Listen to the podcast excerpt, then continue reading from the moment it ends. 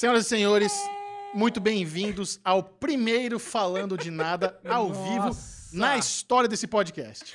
Que Eu tô emoção. tão feliz. Olha, eu gostaria de dizer que assim, não é exatamente o primeiro ao vivo. É o nosso primeiro ao vivo no YouTube. No YouTube, É, exatamente. nessa nova, nessa nova versão do Falando de Nada. Porque se você tá aqui com a gente desde o início, Tagareller, ori- original, OG Tagareller. Ó, demorou pra eu chegar a essa, mas eu achei. você sabe que a gente era um podcast lá, a gente era um programete. Sim, programete não. é, Ah. Programete é muito de programa. É, Programete, no Instagram. É, no, na- no meu Instagram a gente abriu uma live. Começou meio do nada, assim. Vamos- e vamos aí conversar, a o nome apareceu do nada e aí a gente bateu papo e a gente decidiu continuar. Então, esse é o nosso primeiro ao vivo e eu tenho tanto orgulho de onde a gente chegou, Michelito. E você sabe de uma coisa? Hum. Nós não chegamos até aqui só pra chegar até aqui. Então você que está nos assistindo aí no chat, por favor, comenta aqui ao vivo. Só pra saber a galera do chat. O chat tá fritando aqui, a gente tá adorando. Mais de 500 pessoas ao vivo, acabou de começar. Muito obrigado. Comenta aí ao vivo, só pra saber que você está aqui realmente.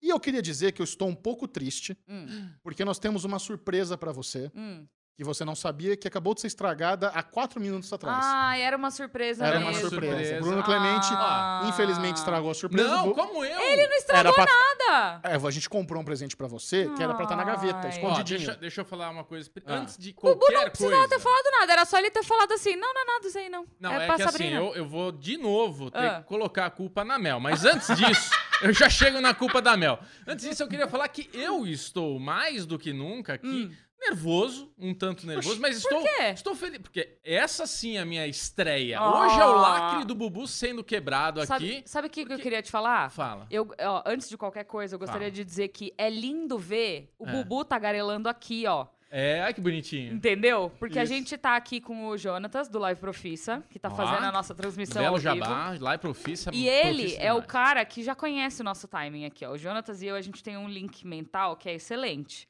E aí ele sabe. O Jonatas, assim, ó, pá, clicou no. e aparece na tela, entendeu?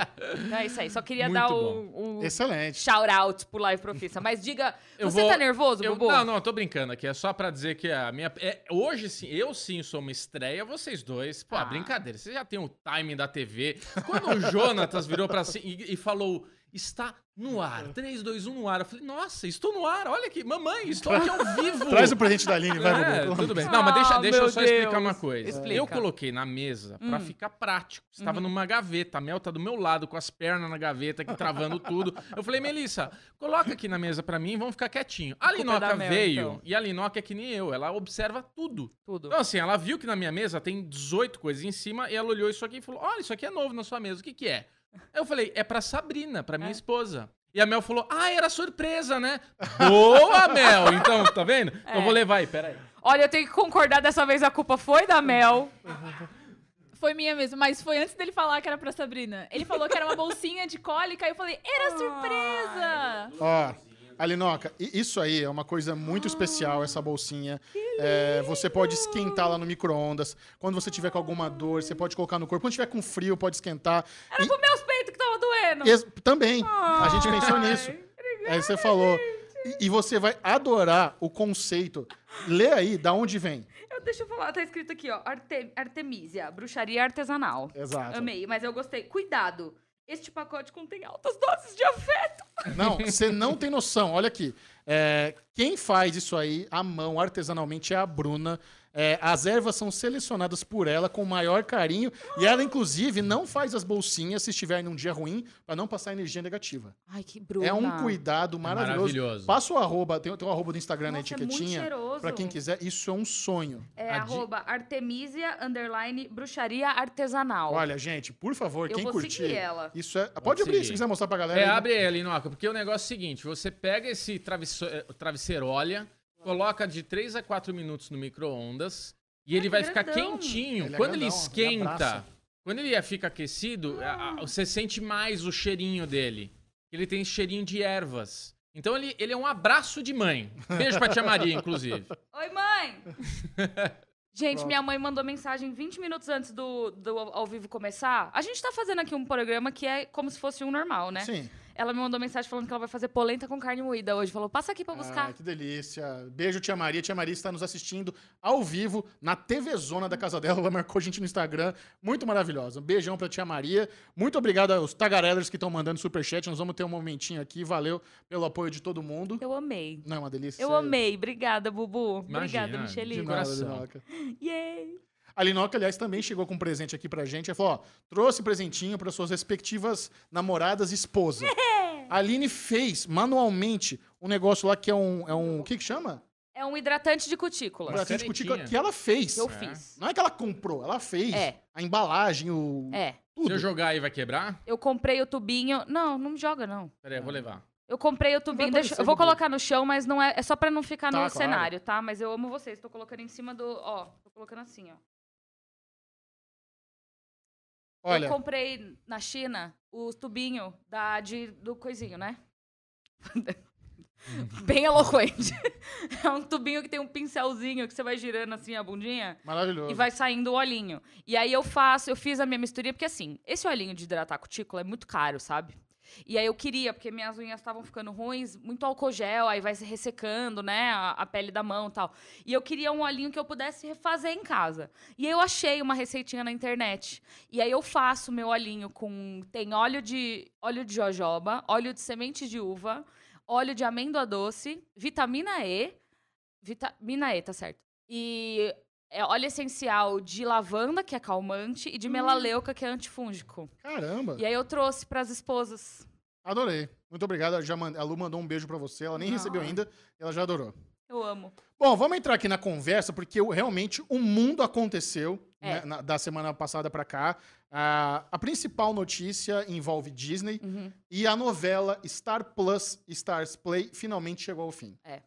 Eu achei interessante que muitos sites é, divulgaram a notícia dizendo assim: Stars Play desiste do processo contra o Star Plus e agora a Disney vai poder usar o nome Star Plus Ah, tá. no Brasil. É que eu Ah, tá. não é que o Stars Play desistiu, eles chegaram a um acordo ali por trás, né? Do, isso é comum, muitas vezes está rolando um processo, não é por trás dos panos, mas esses acordos extrajudiciais acontecem. Você tá ali processando, tal, você quer uma grana, mas conversou ali, tá o juiz, ó, juiz, entramos num acordo, é isso. O valor não foi divulgado. Não. A gente tem aquele valor público lá de 50 milhões de reais que a Disney ofereceu para o Stars Play para usar Star Plus, mas eu acredito que esse acordinho não divulgado é muito maior que 50 milhões Eu também acho. de reais. Se eu tivesse que apostar, eu diria que é muito maior, porque assim, a gente não tá falando de ah, um, um produto que foi de um canal pro outro. A gente não tá falando sobre uma coisinha, a gente tá falando sobre a marca, o nome da marca, entendeu? Então, é um negócio gigantesco pra ser resolvido por Assim, eu vou falar aqui, vai parecer muito mesquinho da minha parte, mas é muito pouco dinheiro. Quando você começa a pensar nesse, nesse tanto de, de, de importância desse nome, é, 50 milhões é muito pouco dinheiro. Míseros 50 milhões de dólares.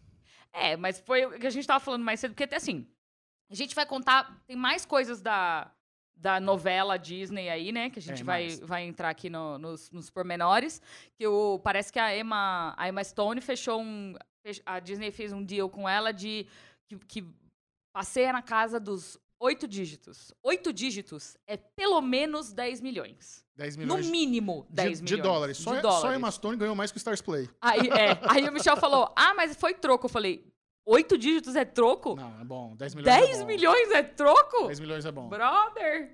Não, mas antes disso, vamos- tem, tem mais aqui pra falar do Star Plus. Porque com essa novela chegando ao fim, agora o Star Plus está realmente fazendo a sua divulgação, porque eles desembarcam no Brasil Ah. oficialmente dia 31 de agosto. E eles revelaram os valores que eles vão trabalhar no Brasil aí para o concorrido mercado de plataformas de streaming. Só que o grande diferencial deles é o tal do Combo Plus. Hum, O Combo Plus é uma forma que eles encontraram de vender os dois produtos Disney em um só, que é o Disney Plus e agora o Star Plus. O que, que vai ter no Star Plus? né? A galera tá um pouco perdida, né? Pô, mas pra que dois serviços de streaming? O que, que vai ter? O Star Plus, ele vai muito focar em séries que eram da Fox, do FX, uhum. então, é, The Walking Dead, é, This Is Us, é, American Horror Stories. E eles vão trazer também muita série para o Brasil que ainda não chegou, série inédita. Por exemplo, aquela Why the Last Man, Uhum. que é uma aguardada série baseada em quadrinhos, vai chegar Mineira. ao Brasil. É uma série mineira conhecidíssima. Why? Tô brincando. o Michel tava olhando pra você. Ele tava que que ela tá muito falando? confuso. Ele tava Ele- assim. Pode ser, eu não tô sabendo. Mas é- essa. Ah, você acha que só vocês podem fazer É, piada de tiozão? adorei, adorei piada de tiozão. Só vocês podem fazer Muito piada bom. de tiozão. Turum. E Eu o Star, o Star Plus vai ser isso. Vai ter tudo Fox, muito FX, muita série do Hulu. Eles anunciaram o Com Amor Simon. é, muita série da ABC. Uhum. Então, vários dos produtos mais adultos que a Disney acha que não cabe no Disney Plus. Grey's Anatomy. Grey's Anatomy. Vai por- sair da Netflix? Eu acho que não. Eu acho que aí é, uma, é um outro embate que as janelas mudam. E aí os valores. A Hum. galera quer saber, tá, mas beleza. Ah, É, tem um monte de gente perguntando aqui dos valores. Mas um dos grandes diferenciais do Star Plus vai ser esporte. Porque eles vão ter tudo também ESPN, Common Ball da vida. Vamos lá. Quanto vai custar o Star Plus no Brasil? Hum. A gente não vai ter mais problema de Star Plus e Stars Play. Por quê? Vai ou não vai? Eu acho- não, acho que vai, mas agora a gente tá mais acostumado, tanto que a gente falou. Ah. Porque a gente não errou nenhuma vez até agora, eu acho. De- Fale por você. É, não sei. não, aqui nesse programa hoje, Ah, não errou tá. ainda. Mas, ó, o Star Plus mensal vai custar R$ 32,90. Caro. Isso que eu ia falar. Eles estão se posicionando agora como um dos mais caros. Caro. né? É. Aí você tem o plano anual, é, que você paga uma, uma paulada só. Pá, R$ 329,90. Hum. Aqui é, o, é normal. A Apple TV Plus também faz isso. Você É. paga R$ 99,90 e os dois meses. É, nesse plano anual que você tem que pagar à vista, aí se- seria o equivalente a R$ 27,49 por mês, né? Tá. Já dá um baita desconto no, no mensalzinho. Só que o, o diferencial deles mesmo é esse tal do Combo Plus, Hum. que você assina Disney Plus e Star Plus por R$ 45,90. Aí com isso cada um fica por volta de R$ 22,95. Que ainda tá. Não, mas já tá legal. Tá legal. R$ 22,95. Mas é que agora eu tô pensando valores assim, HBO Max. HBO Max, ela, ela elevou muito a barra, sabe? É. Eu acho que quando a gente começa a pensar nesses valores de streaming, a gente tem a Apple TV Plus e a Amazon é, Prime Video pau a pau, 9,90. Sim. A diferença é que a Amazon você ainda tem o bônus de ter o Prime da Amazon. A Apple TV Plus não, é só o streaming. É. O que veja, não é um demérito. E a gente vai falar de Shmigadun já já. É...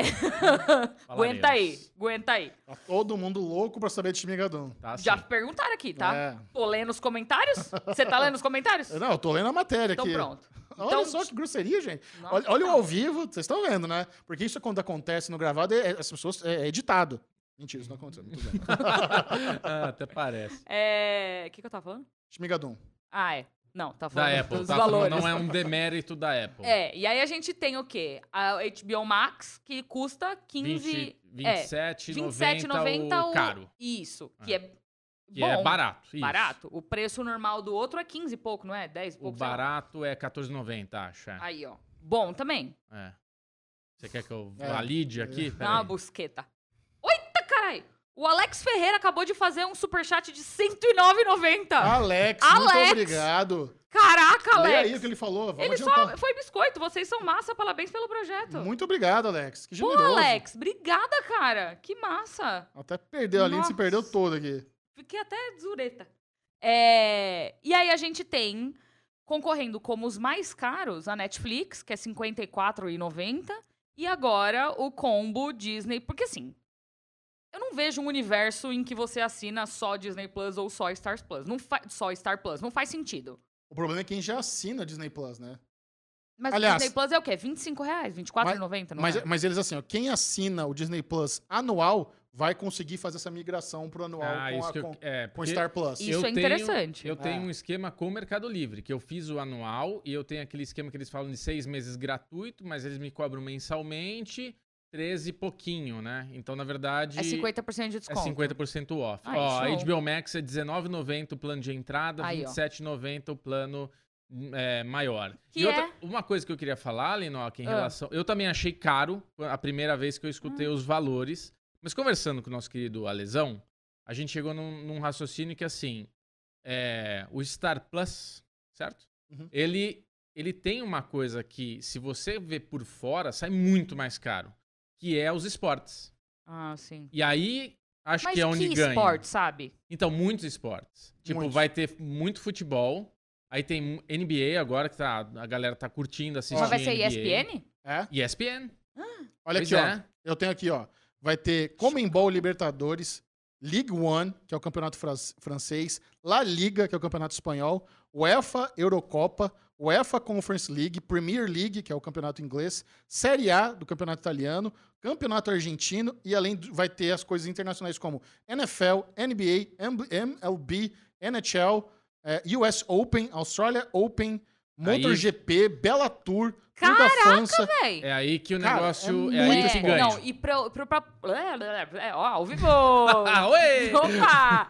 E pra... Pro... Oh, meu Deus do céu! pra população brasileira que gosta muito de esportes, eu acho que, cara, é isso, assim. Agrega. Agrega, Agrega. muito, Você vê, a. HBO Max, só de ter Champions League, e acho que tem o Campeonato Brasileiro, né, que eles vão transmitir. Sim.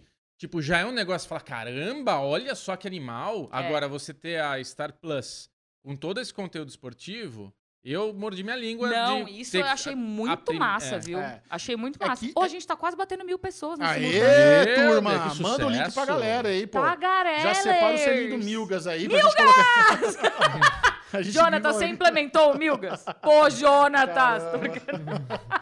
Mas você sabe que isso aí pode. Essa briga pelo esporte Ah. pode ter algum problema pra Globo no futuro. Porque nos Estados Unidos. Mas a Globo tá meio que largando os esportes, não, mas né? olha só. Nos Estados Unidos tem o ESPN Plus, que é um serviço de streaming à parte. Uhum. E o principal produto do ESPN Plus é o UFC. Hum. No Brasil, o UFC tá com a Globo, tá com o canal Combate.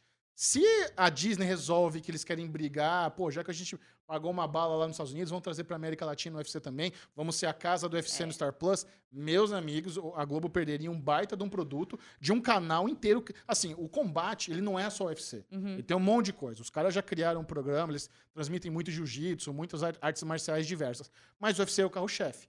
Se a Globo perder o UFC e, e o Star Plus ganhar o UFC, vai ser um, assim, um tombo de mercado inacreditável. E a Disney tem dinheiro pra bancar essa briga. A Globo também. Não, não- Mas a Disney tem mais. a Glo- é, a Disney mas, é que, mas é que a Disney no Brasil, Disney na América Latina é mais contida, né? Ah, mas eu acho que... Enfim, não sei. Olha.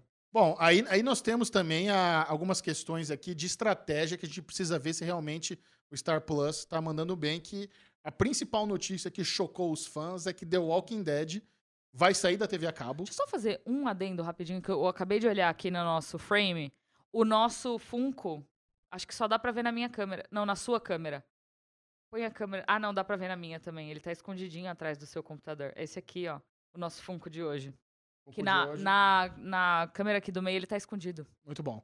E aí o The Walking Dead... Foda-se. That. a gente mostra. Eles vão tirar da TV a cabo. Vai ser só do Star Plus. Cara, eu achei isso bizarro. Achei isso muito bizarro.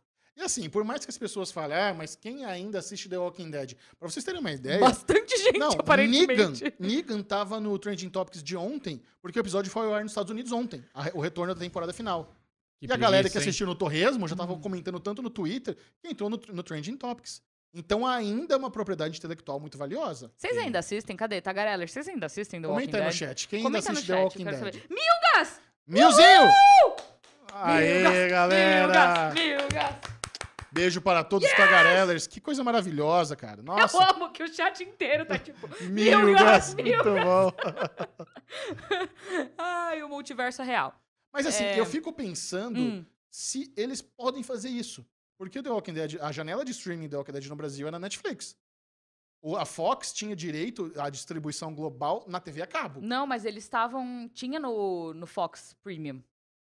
Mas o Fox Premium era um aplicativo, não era um serviço de streaming, será? É a Já mesma contava? coisa, né? É, tá certo. Eles devem ter. Mas isso aí pode ser outra briga boa também. Ah, os loophole do contrato Porque assim. o- estão aí pra serem aproveitados. É verdade. entendeu? The Walking Dead, por mais que já tenha enfraquecido bastante, ainda tem muito fã. Vai ter spin-off. Tem as outras séries do universo The Walking Dead que não estão com, com a, com o Star, que estão com o AMC, que é o Fear e o The World Beyond. É divertido. Não, é legal. É legal essas séries. Eu ok. gosto. Não, tô brincando. E, Cara, cara, eu acho que assim... Nossa, a gente falou cara exatamente no mesmo Foi. Bora segundo. cantar. Cara, caramba, cara. O cara. Mentira. Eu acho que The Walking Dead ela é, uma, é, um, é um caso a ser estudado. Porque é uma série que continua fazendo muito sucesso, mesmo tendo decepcionado muitos fãs, sabe? Tipo, eu larguei The Walking Dead já tem um tempo, porque eu fiquei muito decepcionada. Já foi a série número um do mundo. amigo. Exato. Já foi a série mais assistida do planeta Terra. E realmente ela já foi muito boa, mas eu larguei The Walking Dead. Eu acho que muita gente largou The Walking Dead, mas é surreal.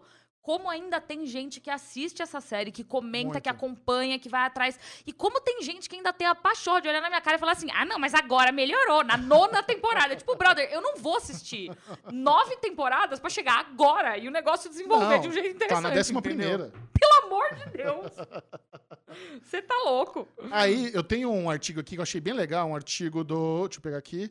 Wall, Wall Splash, do Guilherme eh, Rav- Ravache. Hum. Cara, ele fez uma análise muito interessante aqui. Brasil é o segundo do mundo em streaming. Prime Video cresce e Disney dispara.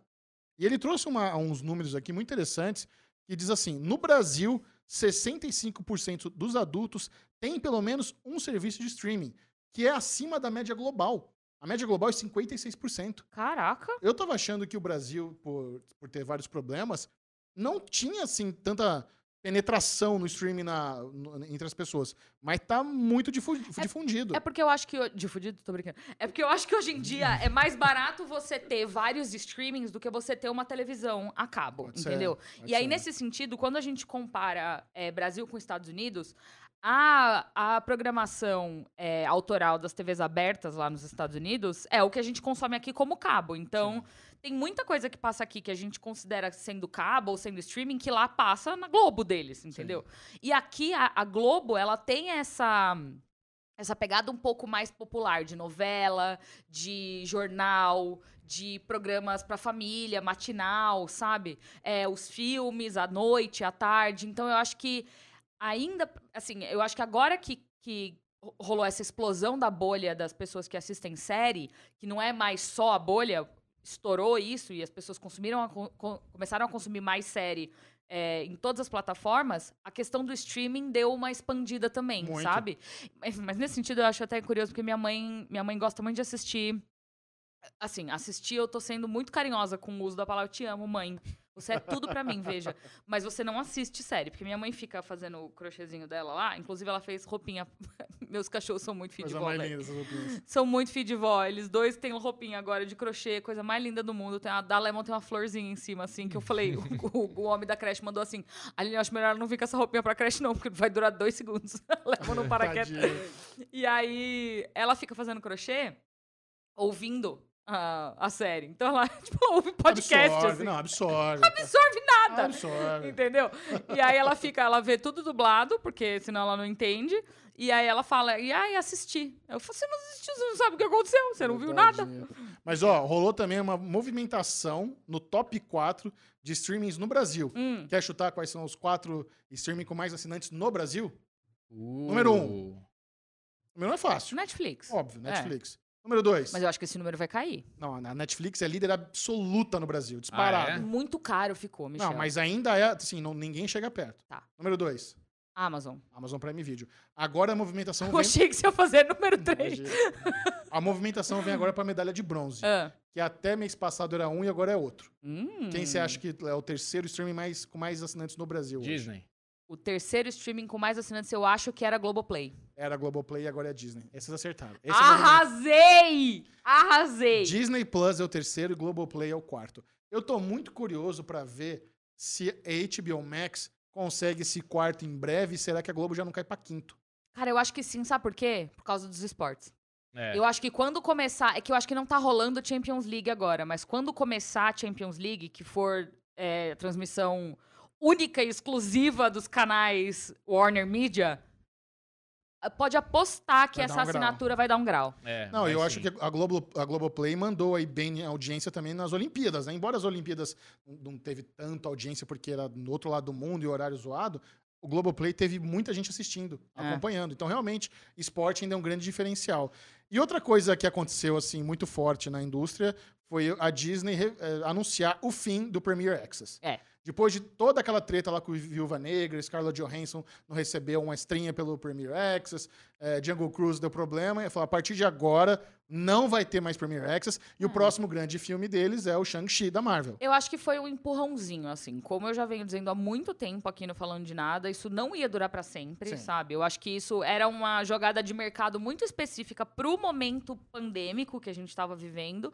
E realmente não ia durar pra sempre, mas. E, e eu acho que isso foi meio que tipo um empurrãozinho, assim. Sim. A Disney ia demorar um pouco mais pra fazer essa, essa movimentação, mas. Não, Tá muito esquisito. Acho que é dos cachorros. Deve estar dentro do meu aparelho. Enfim.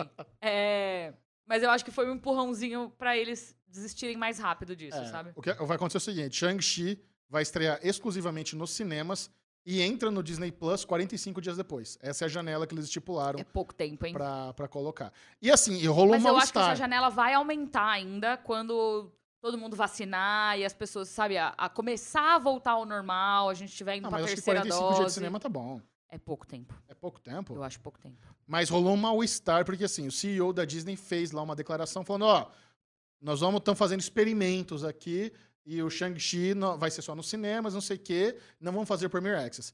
O protagonista do Shang-Chi ficou ofendido. Aí ele fez um tweetão lá, "Lo- nós não somos o experimento. Experimento. Nós somos o, underdog. O Supermanento. Vento! Cara, você sabe que assim, ele tá comprando uma briga boa. Ele quer É. que Shang-Chi seja assim, um estrondo de bilheteria, tá convocando, ele tá chamando todo mundo. Falou, nós não somos o experimento, nós somos os underdogs, nós somos a surpresa. Aguarde. Shang-Chi vai bombar. O problema é que Hum. esses filmes de artes marciais, eles são mais nichados. Mortal Kombat não foi tão E bem não quanto só esperava, isso. Né? Quantas pessoas nesse mundo sabem quem é o Shang-Chi?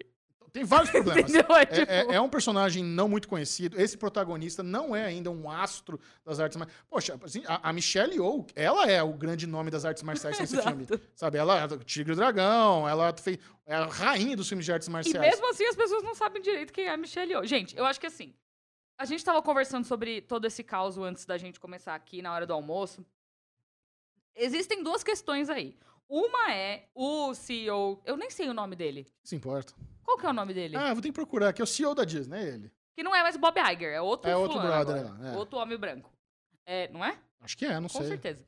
E aí, é, ele escolheu as palavras erradas pra se expressar. Eu acho que assim, é, essa, esse retorno nunca ia nunca ia durar pra sempre. O Premier Access nunca ia durar pra sempre. Foi realmente uma necessidade grande de um momento muito especial que a gente estava passando por uma pandemia global e as pessoas não podiam sair de casa pra ir ao cinema, entendeu? Pra fazer algo tão supérfluo como ir ao cinema.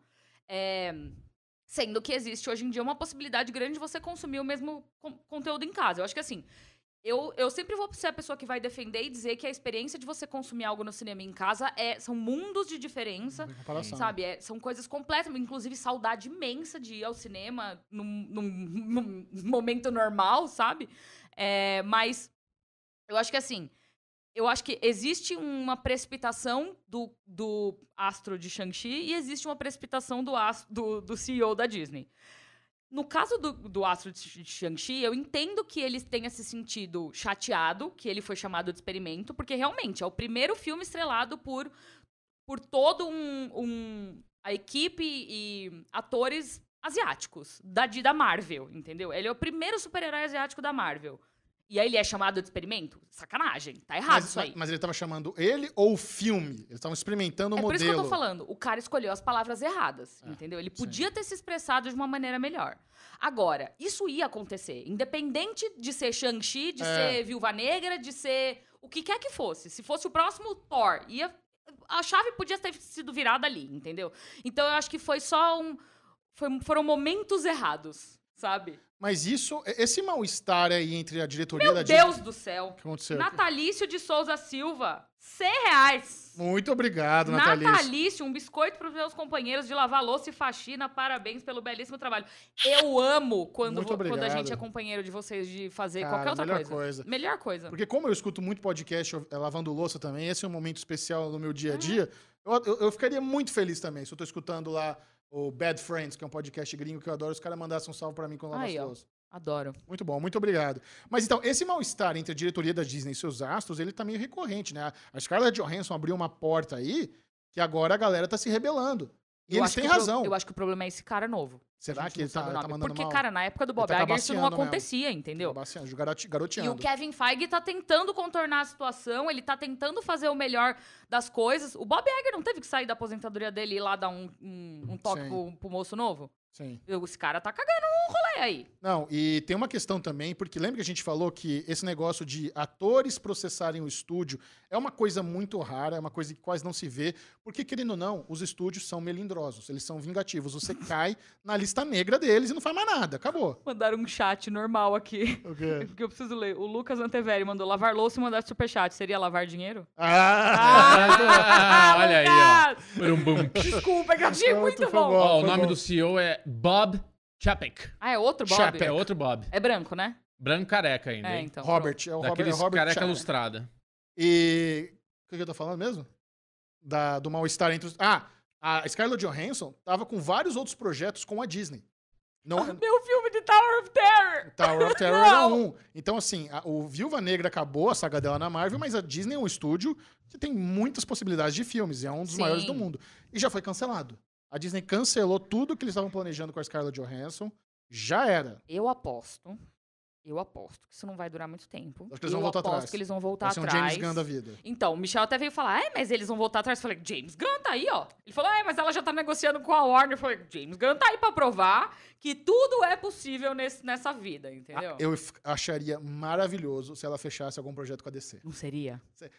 Teve um rumor que ela fazia Mulher Gato, mas acho que era zoeira. Hum. Mas se a Warner estiver conversando com a Scarlett Johansson pra ela fazer algum papel na DC Comics, seria sensacional. Seria sensacional. Pode pegar um desses filmes solos, assim, tipo, essas aventuras solos que eles estão fazendo, tipo Coringa, pegar algum papel pra ela assim e falar, vai, esse aqui é seu. Seria muito legal. Seria. E ao mesmo tempo seria ótimo também se elas fizessem as, as pazes com a, com a Disney e fizessem os outros projetos Eu acho que ela. vai, porque a Disney não é empresa de deixar esse mau gosto, sabe? Esse, esse, esse gosto estranho na boca, assim. Eu acho que eles são, eles são uma empresa de deixar tudo apaziguado, Eles gostam de ter fama de bom moço. todo mundo ficar bem. Até porque não é, não é bom você criar inimigos, sabe? Claro, Principalmente num estágio desse que a gente tá vivendo agora. total. Enfim. Bom, então essas foram as principais notícias Acabou? que abalaram o mercado. Essas foram as principais. É? Não, a gente- como a gente tem muito superchat aqui, ah, tem uma interação muito legal. Nós estamos com mais de 1.100 pessoas aqui ao vivo. Muito obrigado, galera. Vamos aqui rapidamente para o bloco Que Funko é esse? Ao vivo! Ao vivaço! Na semana passada, O pessoal acertou? muitas pessoas Acertaram. acertaram. Essa aí é a Sabrina. Sabrina. Do, como é que chama em inglês? O Mundo- o Mundo Sombrio de Sabrina. Mundo Sombrio de Sabrina. Fala três vezes rápido. O Mundo Sombrio de Sabrina, o Mundo Sombrio de Sabrina, o Mundo Sombrio de Sabrina. Oh! Ah! Arrasou! Fome em dia aqui. Cara, essa era uma série que eu gostava, foi cancelada sem final, uma pena, mas tá aí. Agora, esse Funko de hoje, ele é especial, ele veio da minha coleção particular. A Aline Diniz olhou e falou: Ué, isso é um Funko? Sim. É, eu Isso é falei. Michel, tá faltando outro Funko, só tem a Sabrina aqui. Aí ele, não, tá aí, ó, do outro lado. Aí eu, "Ah, isso é um Funko? É um Funko, tá escrito aqui embaixo. O Funko. Pedro Raposo já deu na hora qual que é, já respondeu imediatamente É aqui. claro, no... mas eu sei qual que é o Funko. Eu É, só não só- sabia. Eu sei qual é o personagem. Eu não sabia que isso era um boneco Funko. Você sabe imitar ele? Não. Exterminate. Ele só tem, fala tem isso. mais barulho, não tem? Ah, sim, mas esse é o principal dele. Ah, é Eu o- achei que era uma cafeteira italiana, mas tudo bem. Na cafeteira italiana ela tem uma cinturinha, não é tão. É, não, é só pra zoar o Pedrinho aqui que ele, ele se apega muito com esse, né? É. Melzinha, vamos lá. Os superchats da semana passada, Bubuzinho e Mel. Ah. O Mel não quer falar o que aconteceu? Não, eu fui acusada de ser sem graça nesse programa. Oh, Vixe. Quem falou isso? O Bubu. Não, o Bubu tá demitido. Não, Assume não, aí, pega não. esse microfone. Não, pode assumir. O Bubu vai assumir. Olha a Mel Oh, oh, aqui! Jonatas É, fez a Mel fala também. também, olha lá. Que lindo! É que assim, eu estou ocupadíssima com os nossos superchats. Podem mandar mais? Então o Bubu vai ler. Isso, Vamos lá, eu vamos vou- começar com o vou- da semana passada. Daqui a pouco a gente já conversa que todo mundo tá mandando agora. Maravilha. Então, ó, a gente tem uns biscoitos da semana passada. Eu vou dar aquela. O que aconteceu? Luiz mandou, é um Funko, um Funko ou um ralador. Olha lá, é isso, só melhora, tá vendo? Que absurdo, falando assim. Pedrinho cada vez mais feliz aqui. Pedrinho É. vai derreter no chão.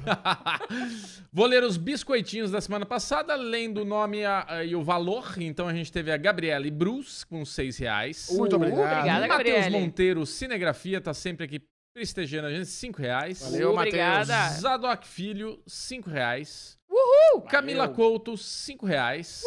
Mel Aprende, Adeandros Esdras, 2 É, reais. ao vivo! E Adeandros Esdras, 2 reais. Ele veio duas vezes dar duas rea- do- Amei. dois reolas. Amei. Fiquei treinando, gente, você viu? Rafael Camisão. Aê, Rafael Camisão. 1,90. É Valeu, corintiano, é camisa 12. Gerson Kainan. Não sei por que eu falei isso, deixa passar. Gerson Kainan, 5 reais. Daniel Ferreira, 5 reais. Leandro Hora, 5 reais. Matheus Eduardo, 5 reais. Nespresso comendo solto aqui. Luizão Santana, 507. Ó, específico. E ele escreve: O que já era bom com a Aline, Michel e Bubu ficou melhor com a presença da Mel. A Mel é muito biscoiteira. Eu adoro vocês. Beijão do Recife. O único biscoito que ela deixou o comentário texto. foi o que tinha o nome Mel. Então, assim, se você quiser aparecer, escreva Mel, que com certeza vai ser lido por ela, porque ela separa, tá bom? Ela tá Essa é a- dançandinho, É. vocês não estão vendo, mas ela está Exato. dançandinho Ela tá atrás da num câmera. ótimo humor, ela tá dançandinho o dia inteiro. Ah, Muito Mel- obrigado a todo mundo que mandou elogio, que mandou superchat. Saiba que todo esse superchat, é- ele é, retorna aqui para o nosso projeto do Falando de Nada. Vocês estão vendo que a gente tá fazendo uma live profissionalíssima aqui, a melhor live do Brasil. profissa. Não é? Live profissa com profissional Jonatas. E olha, o cara custa caro, Custa então assim, caro. precisa de O superchat mesmo. caro. viu? Isso. Mas o cara é bom, então vale. Então, Eu, eu lembrei quando a gente foi entrar ao vivo aqui, eu falei, nossa, Michel, eu tinha gostado, porque a gente fez um ensaio antes aqui, né? Pra, Sim. pra testar tudo, microfone e tal. Meu microfone tava desligado, ainda bem É, que a gente fez o ensaio. Michel sabotou a Aline. Michel me sabotou. E aí, eu falei pro Michel que eu tinha gostado tanto do que a gente tinha falado no ensaio, eu lembrei o que a gente falou no ensaio. o quê? Eu, o que eu tinha gostado, que eu queria repetir aqui, é que bom que a gente fez a live ao vivo hoje Ah, e é não verdade. semana passada. Sim. Porque na semana passada não tinha comentário suficiente, não tinha notícia o suficiente pra gente bancar uma hora, uma hora e meia, sei lá quanto tempo a gente vai passar aqui, porque a gente fala cacete, né? Pois é. E aí, é, ainda bem que rolou hoje, né? Que não foi na Concordo. semana passada, porque hoje tinha coisa pra falar. Não, mas quando deu errado na semana passada, eu super tranquilo. Não, a gente joga semana É, que vem, não tem problema nenhum, foi de boa. É isso. Mas o- o Exato. que você falou é legal, porque é, o que aconteceu da, da semana passada pra cá é inacreditável. Michel ficou, passou o final de semana inteiro, a semana Mandando inteira link. mandando pauta. Plim, pauta. plim, plim. Pauta. Muito bom, nós vamos entrar agora nos comentários dessa semana, é isso? Ou Vamos entrar nas perguntas da semana passada, tá bom? Eu vou Tá bom. começar com o nosso querido Fabiano Furlan, 54,90. Muito obrigado, Fabiano. Obrigada, E Fabiano. ele falou o seguinte: assisti Chernobyl e fiquei admirado com a qualidade da série. É incrível. O que vocês acham dessas séries documentais, históricas, que não servem só para entreter? Cara, Ch- Chernobyl é um espetáculo, sabe? É uma, é uma das melhores minisséries que a HBO já produziu. É inacreditável. É realmente é, a forma como eles se ficaram tão fiéis aos fatos. Se você pesquisar, eu, eu fiz isso no meu vídeo de Chernobyl, foi quando eu dei uma pesquisadinha. Fotos reais e cenas da série é inacreditável. É. O trabalho de reconstrução que eles fizeram é maravilhoso, assim. Quem não assistiu Chernobyl, cara, não perca mais tempo. É uma das melhores minisséries que a HBO já fez. É maravilhosa. E eu gosto muito, eu gosto É. muito desse formato. Eu, eu confesso que, assim, eu fico um pouco chateada com o fato de que ainda escolhem fazer produções, por exemplo, no, no caso de Chernobyl, russa, com pessoas falando inglês com sotaque russo. Assim, Assume, entendeu? Já que você vai fazer uma produção americana ou inglesa, não precisa pôr o sotaque russo, Mas entendeu? funcionaria? Você acha que teria bastante sucesso? Você acha que dá pra entrar no M dessa forma? Tem, tem uma, uma estratégia mercadológica que, que é por isso que eles fazem. Eles sabem disso que, Ah. que é meio bizarro. Mas assim, as pessoas que se. Acho que você alcança mais pessoas fazendo inglês, número um. Não, não, não. Não tô falando. Ou você faz em russo, ou você faz em inglês com sotaque inglês. Mas como é que você vai. Não dá pra fazer isso. Mas se passa lá, lá na Ucrânia a parada. Ih. Você tem que tomar essa decisão. Ou eu faço uma produção pra alcançar milhões de pessoas em inglês, ou faço uma coisa muito nichada com a língua local. Não adianta você fazer um negócio em inglês com sotaque russo. É isso que eu tô falando. Você É. não gosta do sotaque. Pra acha que o sotaque? Já tá Ah, falando inglês, Mas vai ter que ter entendeu? um sotaque. Assume. Vai ter que ter um sotaque. Pra quê? Mas não, da Califórnia, do Texas, vai ter que ter um sotaque. O cara fala com sotaque. Ué, fala com o sotaque dele. Vai, não dá, né? Vai fazer o doutor lá da Ucrânia falando, y'all, y'all are burning the Não. shit out of this Mas, fucking ó, place. Não. Não dá. Eu acho que a Aline tem razão. Acho que o lance é o seguinte: eu entendo o teu raciocínio, Michel, que tipo, eles fizeram isso pra ter uma- um, um rápido retorno. É. Mas a Netflix tá mostrando que produções estrangeiras mas atraem. é diferente. que tem um bloqueio de transmitir isso lá nos Estados Unidos. Os, Ah. os americanos que têm dificuldade de ver uma Mano, série The russa. Americans. The Americans. The Americans, pra mim, foi uma das maiores provas de que é possível você fazer uma, uma série muito boa, É. que vai ser premiada, que vai ter qualidade, que as pessoas vão assistir com uma língua estrangeira, entendeu? Mas não tem muito língua Porra, estrangeira. eles falam em russo 90% da série. Mas tá, tudo bem. Mas assim, eu- eu- eu- o que você falou é legal. Eu só acho que, em termos de distribuição, é impossível. A Luana mandou Bubu e a Aline são uma panelinha, né? É, Ah, muito panelinha. É, panelinha mesmo. A gente é a irmãozinho. gente é irmão gêmeo. É. Não, mas é que eu acho que eu não, não me deixo, não fico feliz com o sotaque russo. É tipo, brother, ou você assume, e aí, beleza, faz um sotaque mais padrão. Pega todo mundo com sotaque inglês. Ou faz todo mundo com sotaque, sei lá, de Nova York, sabe? Um sotaque mais padrãozinho. Agora, o ator principal, que foi o rei lá de The Crown, né? Ele é muito bom, vai. é muito Mesmo com bom. sotaque. Harris. Ele é maravilhoso. Jared né? Harris. Jared Harris. Jared Harris, Ele é maravilhoso. muito bom. Próxima pergunta. Vamos lá, vamos pro próximo que rendeu. João Neto, 10 reais. É, 10 reais. Essa semana voltei com uma pergunta. Olha lá. Shimigadum termina essa semana. O que vocês terminaram. Como é que é? O que vocês terminaram. Ixi, Maria, o que vocês terminaram a série? O que. É bom. Terminou a série, tá? O que, que a gente achou? Penso que ela se beneficiaria se fosse maratona. Olha, eu, eu vou falar aqui, a Linoca, porque eu sei que a gente tá meio junto, a Linoca já tá fazendo a carinha da preguiça.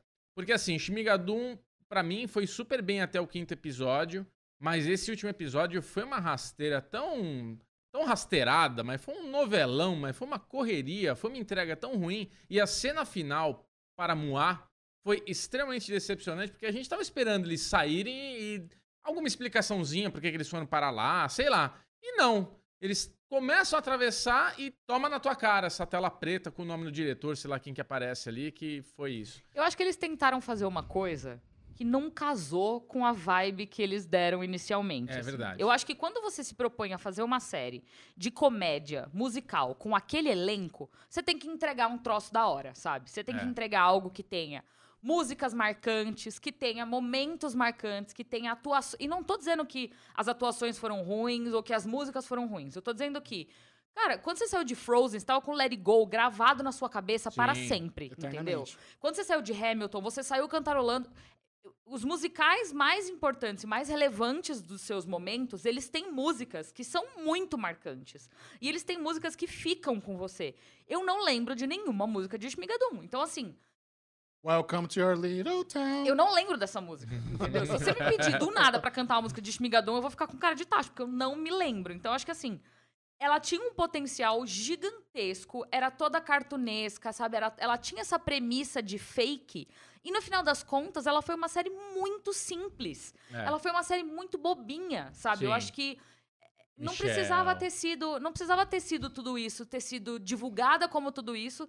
Ai, o amor vence. Ah, dá licença, sabe? É, deu preguiça Pô, da, da historinha. Agora vamos. Community, Community fez vários episódios desses de quebrar a quarta parede, de, É. sabe, explorar e fazer diferente. Eu achava que Shmigadum ia fazer a mesma coisa. E não, foi só. Ah, foda-se. Agora câmera fechada no Michel e o Michel vai falar.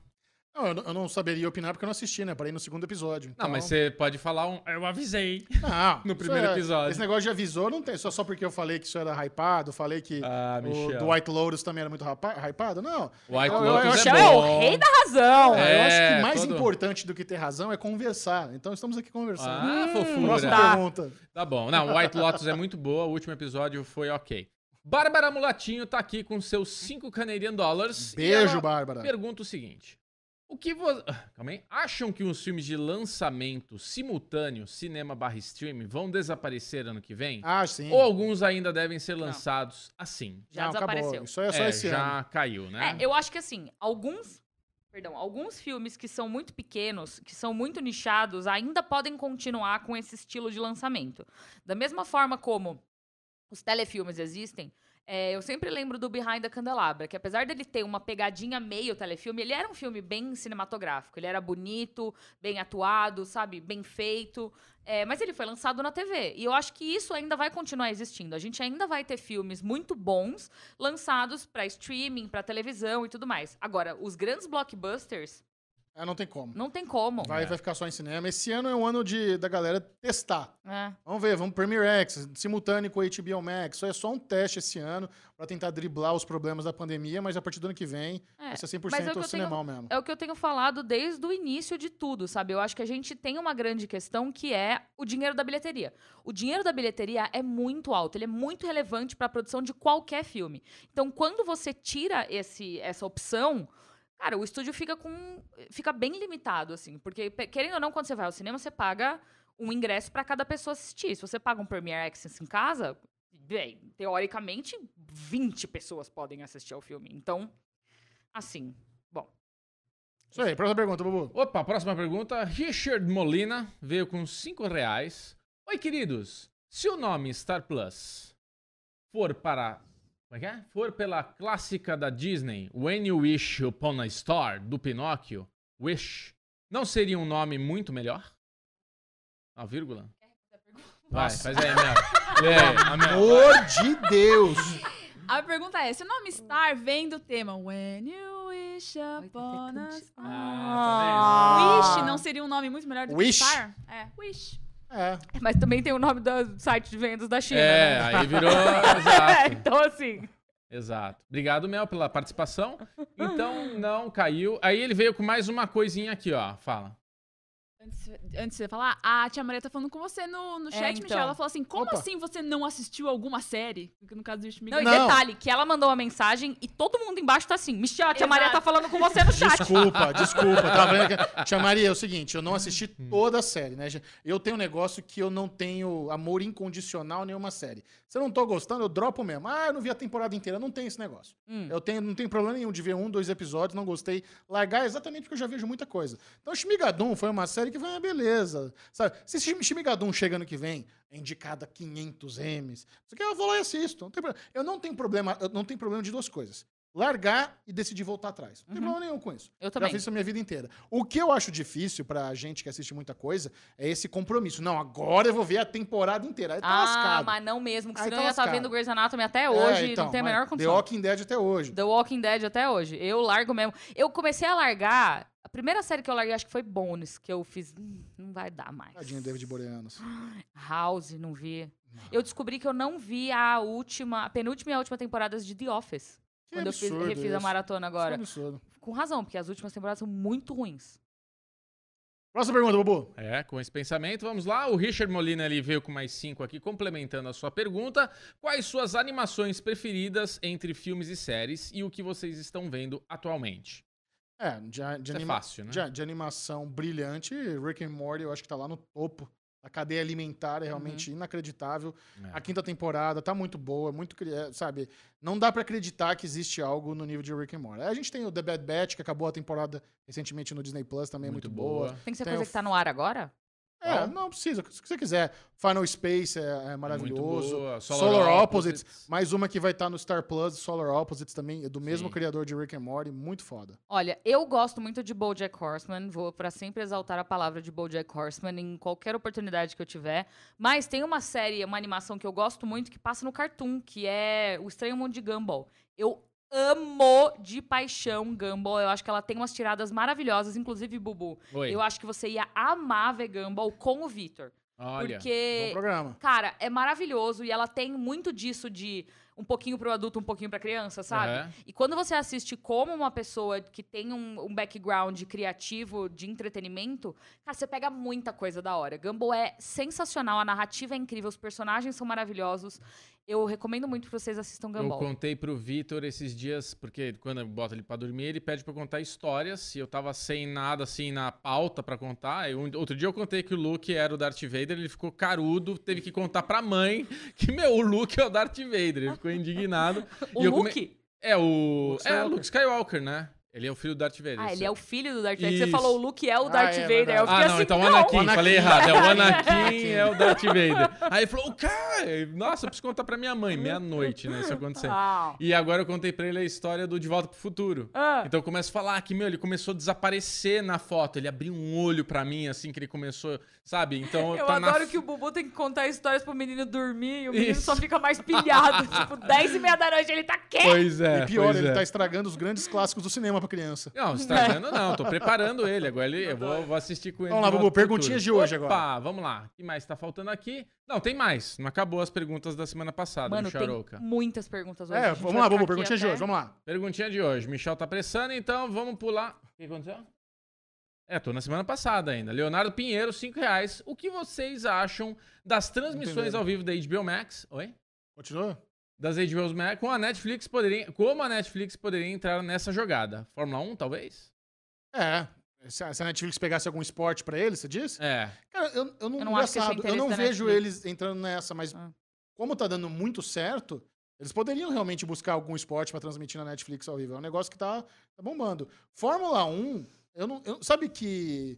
Parece que tá, tá, tá sobrando, quem, quem, quem quiser pega. Realmente, ao mesmo tempo que eu acho que bomba, né, a galera curte ainda a Fórmula 1, só o fato de a Globo ter a- abriu mão da Fórmula 1 me faz parecer que não é tão valioso assim. Mas a Globo tá abrindo mão de muitos esportes nos últimos É. tempos. De muitos É. pacotes que era de exclusividade da Globo, eles não estão mais renovando. É a Então Fórmula- tem alguma coisa acontecendo aí que a gente não tá enxergando pelo fato. Porque assim, a gente não tem muito esse olhar clínico para o ao vivo de esportes. É. A gente não conhece muito desse mundo.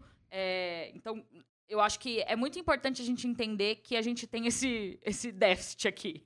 É, mas é claro para ver que, pelo menos na população brasileira, os esportes são muito grandes. Sim. E quem tá apostando agora nos streamings de esporte tá ganhando com isso. Agora, historicamente, não é a pegada da Netflix investir nisso. Exato. Historicamente, a, Netflix é um streaming. Eles não, nunca tiveram nada ao vivo, nunca foi a pretensão deles ter nada ao vivo. Eles, inclusive, gostam de produzir conteúdos chamando para a plataforma deles em outras, outras plataformas. Então, eles têm muita coisa no YouTube, eles têm muita coisa no Instagram. Então, acho Entrou que no WhatsApp agora. entraram no WhatsApp agora. Então eu acho que a, a estratégia Netflix não envolve transmissões ao vivo. Eu acho, e eu volto, eu já falei isso aqui, eu volto a repetir, eu acho que em breve eles vão começar a rever a estratégia de fazer única e exclusivamente lançamento de temporada de uma vez só. Sim. Eu acho que em breve eles vão começar a pensar nessa estratégia de picotar e lançar um episódio por semana em produções específicas, não em tudo. Isso aí. Então, muito obrigado você que nos mandou perguntinhas a semana passada. O chat está explodindo aqui. Vamos para as perguntinhas de hoje. Vamos lá, Bubu. Vamos lá, começando com o PH Verso, 5 reais. Por que Animaniacs, Animaniacs é produzido pela Warner, mas pertence ao Hulu nos Estados Unidos? Como funciona essa divisão de produções lá fora? Sucesso para vocês, inclusive Animaniacs acabou de entrar na Não, HBO Max. HBO Max. Quem paga mais Quem leva. paga mais é. E assim, o Hulu, eles têm vários só. Paga muito. Então você paga toda aquela produção e ainda paga outras coisas. E é por tempo limitado. Esse que é, é a beleza de, por exemplo, Animaniacs estar no Hulu. Porque depois volta pra Warner. É. Sabe? Não é um negócio é, eterno. É por um período de tempo. Ah, compramos aqui por um ano, cinco anos. Então o cara paga, alugou e depois você devolve. Então é, É, um excelente negócio. Vou trazer de novo o exemplo de Friends, que Friends era, era exibido inicialmente pela NBC, que é da Universal, e hoje está no HBO Max, porque originalmente foi produzido pela Warner. Muito bom. Gui- é, Gustavo Luz Jorge veio com 10 reais. Obrigado, Michel- Gustavo. O Michel criou um monstro. Há 10 dias resolvi experimentar Survivor. Comecei pelo Season 18, é, Season 18.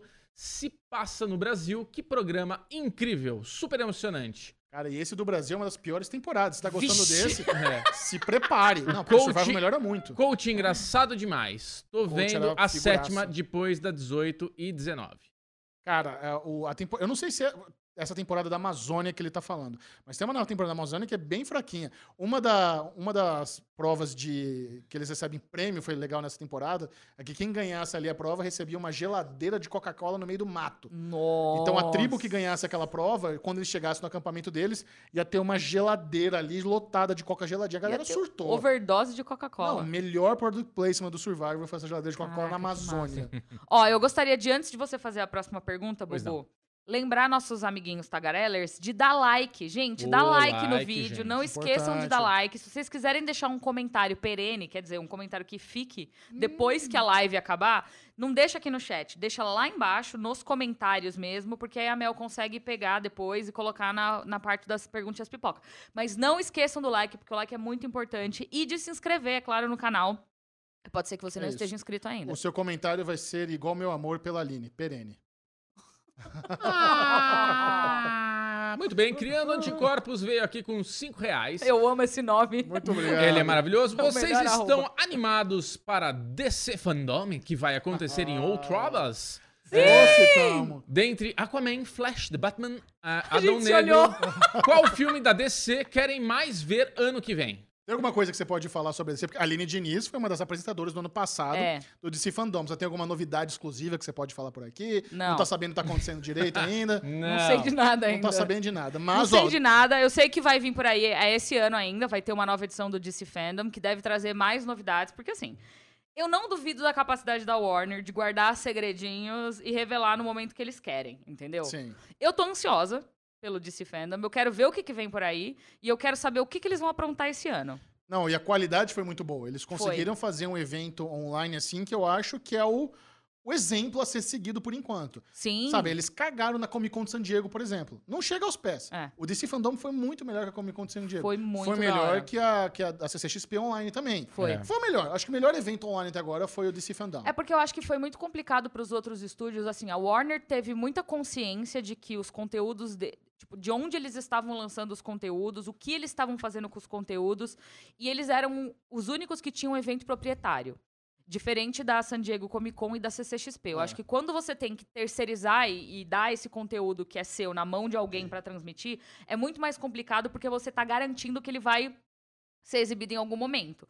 E é só você ver, por exemplo, pela Sony. A Sony foi adiando os filmes deles, tipo, é, é o que o Fábio tem falado muito. Esse, esse ano, ano passado, nada estava escrito no calendário a caneta, foi tudo a lápis, né? Porque tava tudo sendo adiado, as coisas estavam mudando muito. Mas a Warner não, a Warner bancou e garantiu estreias e, e- e, sabe, prometeu coisas e trouxe conteúdos, o que é muito difícil quando você não sabe quando seu filme vai estrear. Sem então, dúvida. quando você é dono do seu, do seu conteúdo, é muito mais Agiliza. simples e, e, sabe, é, é muito mais agradável você ter esse tipo de controle do que você entregar na mão de um cara e falar assim, ó, exibe meu trailer. Mas é que eles foram além disso, né? Além de eles serem dono do- dos filmes e da- das séries, das animações, eles realmente fizeram uma estrutura ali online muito boa. Uhum. Sabe, com, cala- com calendário no horário, trouxeram... Eu lembro da, da entrevista do James Gunn falando do Esquadrão Suicida, e tinha, tinha cenas inéditas que a gente viu no, no fandom do ano passado, cara, muito antes de qualquer material, assim. Até Sim. Batman, Batman acho que no primeiro, aquele teaser maravilhoso com a, com a música do Nirvana, não foi, né? No fandom que eles soltaram? Não lembro se era, mas passou um teaser muito bom no, É. no DC Fandom. Não, acho que não foi esse do Batman. Cara, esse teaser do Batman com a música do Nirvana, acho que é o melhor trailer que eu já vi na minha vida. Eu não consigo parar de não ver. O melhor trailer que eu já vi na minha vida foi o de Esquadrão Suicida do David Ayer. E aí, né, Foi legal mesmo. né? veio o filme. É. Pra comprovar que... Até, até dar uma murchada na, na vibe desse filme. Próxima pergunta. Vamos lá, Bárbara Mulatinho veio aqui com mais 5 Canadian Dollars e pergunta. Obrigado, Bárbara. Peraí, peraí. Peraí, que a gente acabou de receber um superchat que eu preciso falar dele aqui. Fala. Alexandre Bonfá Ah, mandou um superchat falando cremoso. consegui passar pra dizer que amo vocês três. Ah, Ale, a gente ama Mel, você. mas a gente ama também. Oh, meu O que Deus. seria da minha vida sem a Le Bonfá? Vamos lá, então, Bárbara Mulatinho, 5 dólares, 5 Canadian Dollars. Como... Ih, Ah. Cinco dólares. 5 dólares. Como vocês acham que What If vai influenciar no futuro da Marvel? Já que o Zé Boné disse que vai ser parte do Canon Official. Beijo ao vivo para vocês. Cara, tem uma coisa muito interessante que a, a Disney, ela faz muito bem isso de trazer personagens do desenho pro live action. Sabe? O que eles estão fazendo com Mandalorian e as animações do, do Star Wars é um exemplo. E isso pode acontecer no What If e no MCU. Vou atrapalhar, temos mil likes, tá? Só pra dizer. Aê, firma! Agora sim, Tagarellers. Maravilhoso. Então, assim, eu não duvido nada que, de alguma forma, Peggy Carter, Capitã Britânia, possa acontecer. Ai, sonho da minha vida. Não duvido nada, Sonho da minha vida. sabe? Eu queria dizer que, assim, Zé Boné não é trouxa, entendeu? Não é. Ele é muito do ligeiro, ele é muito espertinho. E esse Warif aí que ele tá fazendo, vocês acham que é pra fazer? É pra testar, Ele tá jogando verde. é pra testar personagem, É isso. entendeu? Ah, ele tá fazendo assim, esse? ó. Vou anotar. Você gostou da Capitã Britânia? Deixa eu ver esse aqui. Ah, tá bom, Ah. entendi. Esse aqui não fez tanto sucesso? Ok. Próximo. Próximo. Como é que tá o nosso contrato com a Hayley? Ah, não tô fazendo nada. Pô, a galera gosta da Peggy Carter, então, bom saber. Vamos pôr ela de volta aqui. Multiverso tá aí pra isso, né? Pra ele Cara. experimentar. E o Arif veio como. Tá ligado? Backdoor Pilot, aquelas coisas que fazia teste. O The Flash apareceu em Arrow lá atrás. Não foi por um acaso, não. Não. Entendeu? Aquilo foi teste pra ver se a audiência gostava do Grant Gustin como Flash. Kevin Feige tá fazendo Sim. igual. O Zé Boné tá aí, ó. Só de olho no que vocês estão achando. Tava jogando Pra ver-. É. O, o Supernatural tes- testou acho que uns três backdoor pilots durante todas as temporadas. Nenhum deu e nenhum certo. deu certo. Mas Aí, é ó. isso, eles testaram, a galera não gostou, morreu. Morreu, é isso. A galera Vou gastar gostou, dinheiro pra quê fazer. com isso? É, então é, isso, é, é testezinho dos bons esse. É. Maravilha. Felipe Vaz veio com 20 reais. Aline, valeu a pena pular a abertura do especial de Kim Schmidt? Michel, a temporada de Australian Survival tá boa demais. Tá valeu boa pela demais. dica. Beijos, Mel, Bubu e Pedrinho. Valeu a pena não pular a abertura do especial de Unbreakable Kimmy Schmidt. É, foi a forma como escreveu aqui. Aline, valeu a pena pular a abertura do especial de Kim Schmidt? Pergunta. Não. Não pode pular a abertura do especial de Kimmy Schmidt. Tem que ver a abertura do especial de Kimmy Schmidt. É uma das melhores coisas do episódio inteiro. Precisa ver a abertura do. Porque tem a música inteira. É maravilhoso. Você não lembra que eu te mandei um áudio Foi. loucona? Falando, Michel, socorro, olha isso! Desculpa, Eu lembro Jonathan. mesmo. o Jonatas deu um pulo aqui, ele quase caiu, mas tá tudo, tá tudo Cara, certo. a Australia Survivor tá realmente muito bom. Teve um, um lance que aconteceu nessa temporada, que assim, a- quando você vai eliminar alguém, as pessoas votam quem que eles querem eliminar ali Aham. na frente de todo mundo. E aí, às vezes você tem lá uma dinâmica que você tem cinco pessoas numa tribo, e você tem a maioria com seis pra votar na pessoa que tá com quatro, ou então tem sete contra três. Já não entendi nada. Então, às vezes, você quer votar numa pessoa, só que você divide os votos dessa. Você, tá- você tem sete amiguinhos. Vamos botar três em um, quatro em outro tal. E nessa de dividir voto, uma das meninas votou errado e, o- e a pessoa que foi eliminada foi sem querer porque votou errado, sabe? Ela esqueceu o plano. Então teve uns twists maravilhosos nessa temporada, umas cagadas, assim, que torna tudo muito mais divertido. Eu, qualquer coisa que você começa a falar com um número pra mim, eu fico assim, ó. Oi? Tipo, a luz tá acesa, mas não tem ninguém em casa, sabe? tipo, eu tô viajando, eu fui pra outro lugar, eu já tô pensando o que, que eu preciso comprar no mercado, sabe? Próxima pergunta. Vamos lá, Leonardo Siqueira, 10 reais já foi. Mai... Ah, como é que é? Maiana Ribeiro. O que, que foi, Mel? É o Siqueira mesmo? Leonardo Siqueira, 10 reais. Pessoal, o que vocês acham das séries brasileiras? Pô, tá pulando tudo aqui. Pessoal, o que vocês acham das séries brasileiras? Eu gostei muito de Impuros. Vocês viram algo sobre esta série? Estou ansioso para assistir a terceira temporada, que será exclusiva do Star Plus. É, o, o Impuros era da Fox, né? Então faz sentido ser do Star Plus. Cara, eu acho que o Brasil tá numa leva de boas séries nacionais muito, muito foda. Sob pressão, cara, é uma série, sim, que você não tem uma noção de como ela é importante, de como ela é foda, de como ela é bem feita. Sob pressão é tão boa que era pra ter acabado na terceira temporada. O plano é, vamos fazer três temporadas. Deu tanto sucesso que eles fizeram lá o Plantão Covid, os, os, os- os especiais. Saiu a quarta temporada agora e já tá renovado pra quinta. E o, o season final da terceira encerra a série. Poderia ter acabado ali, teve um final planejado. Mas ela foi tão bem, ela tem tantos fãs, a série é tão boa. E continua boa? E co- Não então, é que nem Dexter, né? Não, continua boa. tá. Inclusive, Dexter vai voltar. Mas até se você Por que, pegar. que você me lembrou disso agora? Você, que falou, triste. você que falou de Dexter. Agora eu fiquei triste. Mas, cara, a Netflix soltou umas muito boas também. Aquela bo- boca. Como é que é? Boca a Boca. Era muito boa, mas acho que foi cancelada. Bom Dia, Verônica. A, série, a Globoplay tem lá o. é, Arcanjo, não sei como é que é. Arcanjo Renegado. o a Sob Sempre Tem Pressão. Homens. Sob, sob- já falei de Supressão. Cara, Onde está meu coração? Onde, Onde está, meu coração? Sessão de terapia. Então, tem, eu acho que nós estamos em uma das melhores safras de séries nacionais É da, da história do Brasil. Eu concordo 100%. E eu acho que essa nova onda de fazer séries diferentes, que sejam. que tenham uma pegada que não seja só série é, de ficção. O caso Evandro veio aí pra mostrar que tem Muito muita bom. abertura no mercado pra explorar coisas novas, Uma sabe? maravilhosa é Pico da Neblina, que entrou agora na HBO Max. Estava na HBO Go, não sei porque não estava na HBO Max, mas agora já está disponível. E vale tá renovado pra muito. segunda temporada. Tá renovada pra segunda temporada. E o Pedro, inclusive, viu eles gravando a segunda temporada. Olha aí. Na rua da casa do Pedro tá rolando Pega os barraco. spoilers de Picando Neblina, Pedrinho. Saca É. o celular lá e Que filma tudo. doideira! Agora eu vou ler a pergunta de Maiana Ribeiro e eu já vou dizer aqui que o- essa confusão de, no- de nomes rendeu dois superchats dela, porque ela falou assim: será que Grey's Anatomy chega. Opa, An- Anatomy. Sorry, my pronunciation. Chega semanal no Star Play? Oh, desculpe. Aí ela mandou outro superchat. Star Plus, kkk. Então ó. veio 10 reais por conta da Eu acho que a gente tinha que fazer um drinking game. Toda vez que alguém erra o nome do streaming, Nossa, a a gente, vai toma daqui shot. torto. Eu não vou Isso. poder vir mais dirigindo. É, não, eu, eu- se não me engano, quem tem a, a primeira janela de Grey's Anatomy no Brasil é a Sony. Então não acho que vai chegar semanal no Star, no Star Plus. Mas até quando isso? É, até quando? Não, se eles forem espertos, até quando der, porque é um dos carros-chefes da Sony também. Eu sei. Então eu acho que o Star Plus continua com a segundinha ali e depois vai pra turma toda. É, eu não sei. Preciso Mas ver. eles estão anunciando o Grey's Anatomy sim, Star Plus. Estão anunciando. Talvez eles tenham roubado a Sony, Eles podem ter, assim... né? Porque lembra que Friends também chegava na Sony no Brasil no começo da TV a cabo. Depois a Warner pegou pra ele. Não, calma que isso aqui é nosso, gente. É, mas é isso. É assim, eu acho que tem coisa... A gente fica falando muito aqui sobre vender porque dá dinheiro, né? Realmente você troca produto por dinheiro. Qualquer transação comercial acontece assim. É... Por que, que eu falei isso? Aula de história com a de início. É, mas eu acho que tem vezes em que o conteúdo é mais importante do que a grana que ele gera através de venda. Então, se for mais interessante pra Disney manter é, Grey's Anatomy dentro da casa na primeira janela no Star Plus, eles. Cara, Grey's Anatomy é uma das séries mais vistas no Brasil. Uhum. É muito popular. É. Seria um, um diferencial enorme do Star Plus se eles tivessem exclusivo Grey's Anatomy. Uhum. Enorme.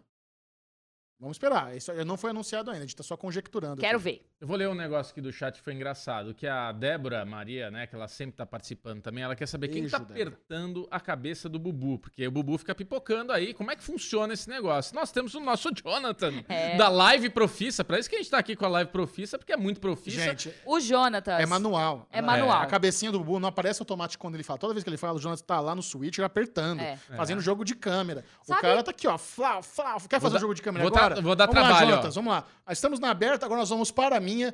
Enquanto isso, o Bubu vai falar. Opa, tô aqui falando. E vai pra Aline. Fala aí, Aline. Vai, Meu sua Deus câmera. do Vamos lá, já céu. foi. Tá com Tô você aqui, já. tô aqui. o Michel, tô aqui. o Michel, o Michel, ó. O Michel tem dessas de pegar e fazer meu. Opa, quem sabe faz ao vivo, ô Mas louco, meu. isso aí é a melhor forma de você mostrar a competência das pessoas. É. Você valoriza o Mas é trabalho que do cara. assim, Ah lá. eu queria dizer que o Jonatas faz a live das migas desde o início, WandaVision. Então, toda vez que você viu o neném do macarrão aparecendo, o tiozinho do jet ski aparecendo, a Belbel aparecendo, Momento Milgas, quem aperta todos esses botões é o Jonatas, entendeu?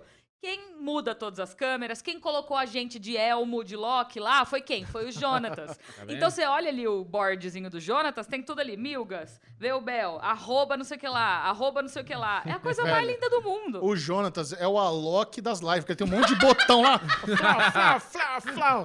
Tá causando, velho. Caramba, não desconcentra ele aqui, Michel. que Tem uma crise de riso aqui lives. agora. Nossa. Caiu todos os botões dele aqui agora.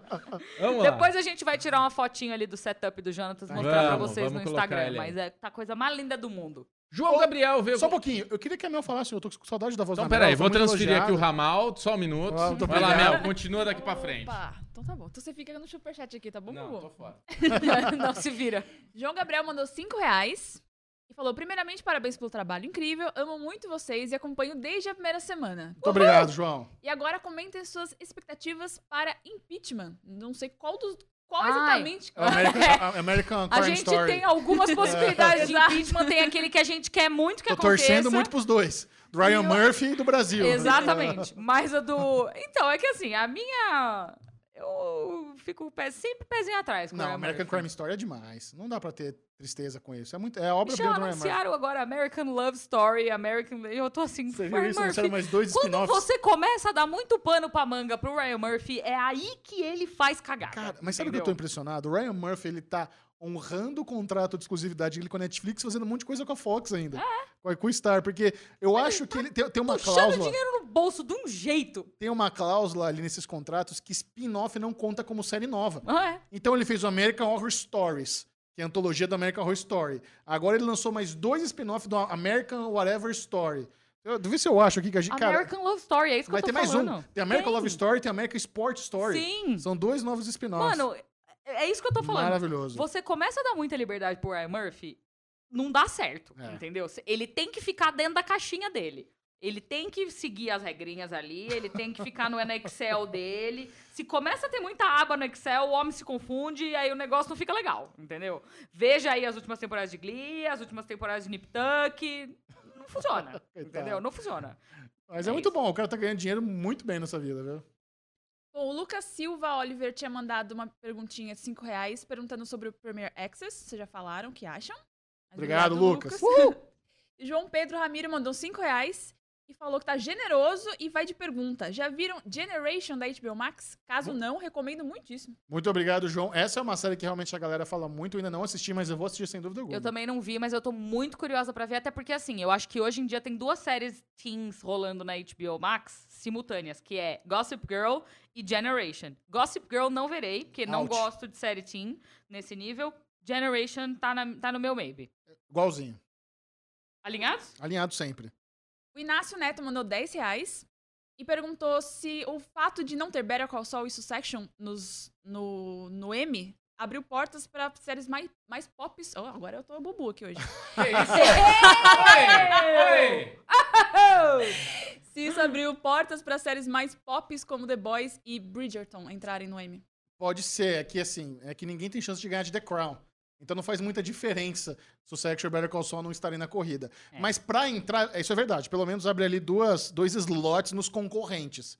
Sim, isso, isso, isso ajuda. Eu acho que a gente tá vivendo uma nova época em que. Porque assim, a gente já falou sobre isso também no, nos, num dos programas anteriores. Eu não lembro exatamente qual que foi. Talvez tenha sido no anterior. Eu não lembro. Enfim, assistam os falando de todos eles. Maratonem. Olha só, que legal.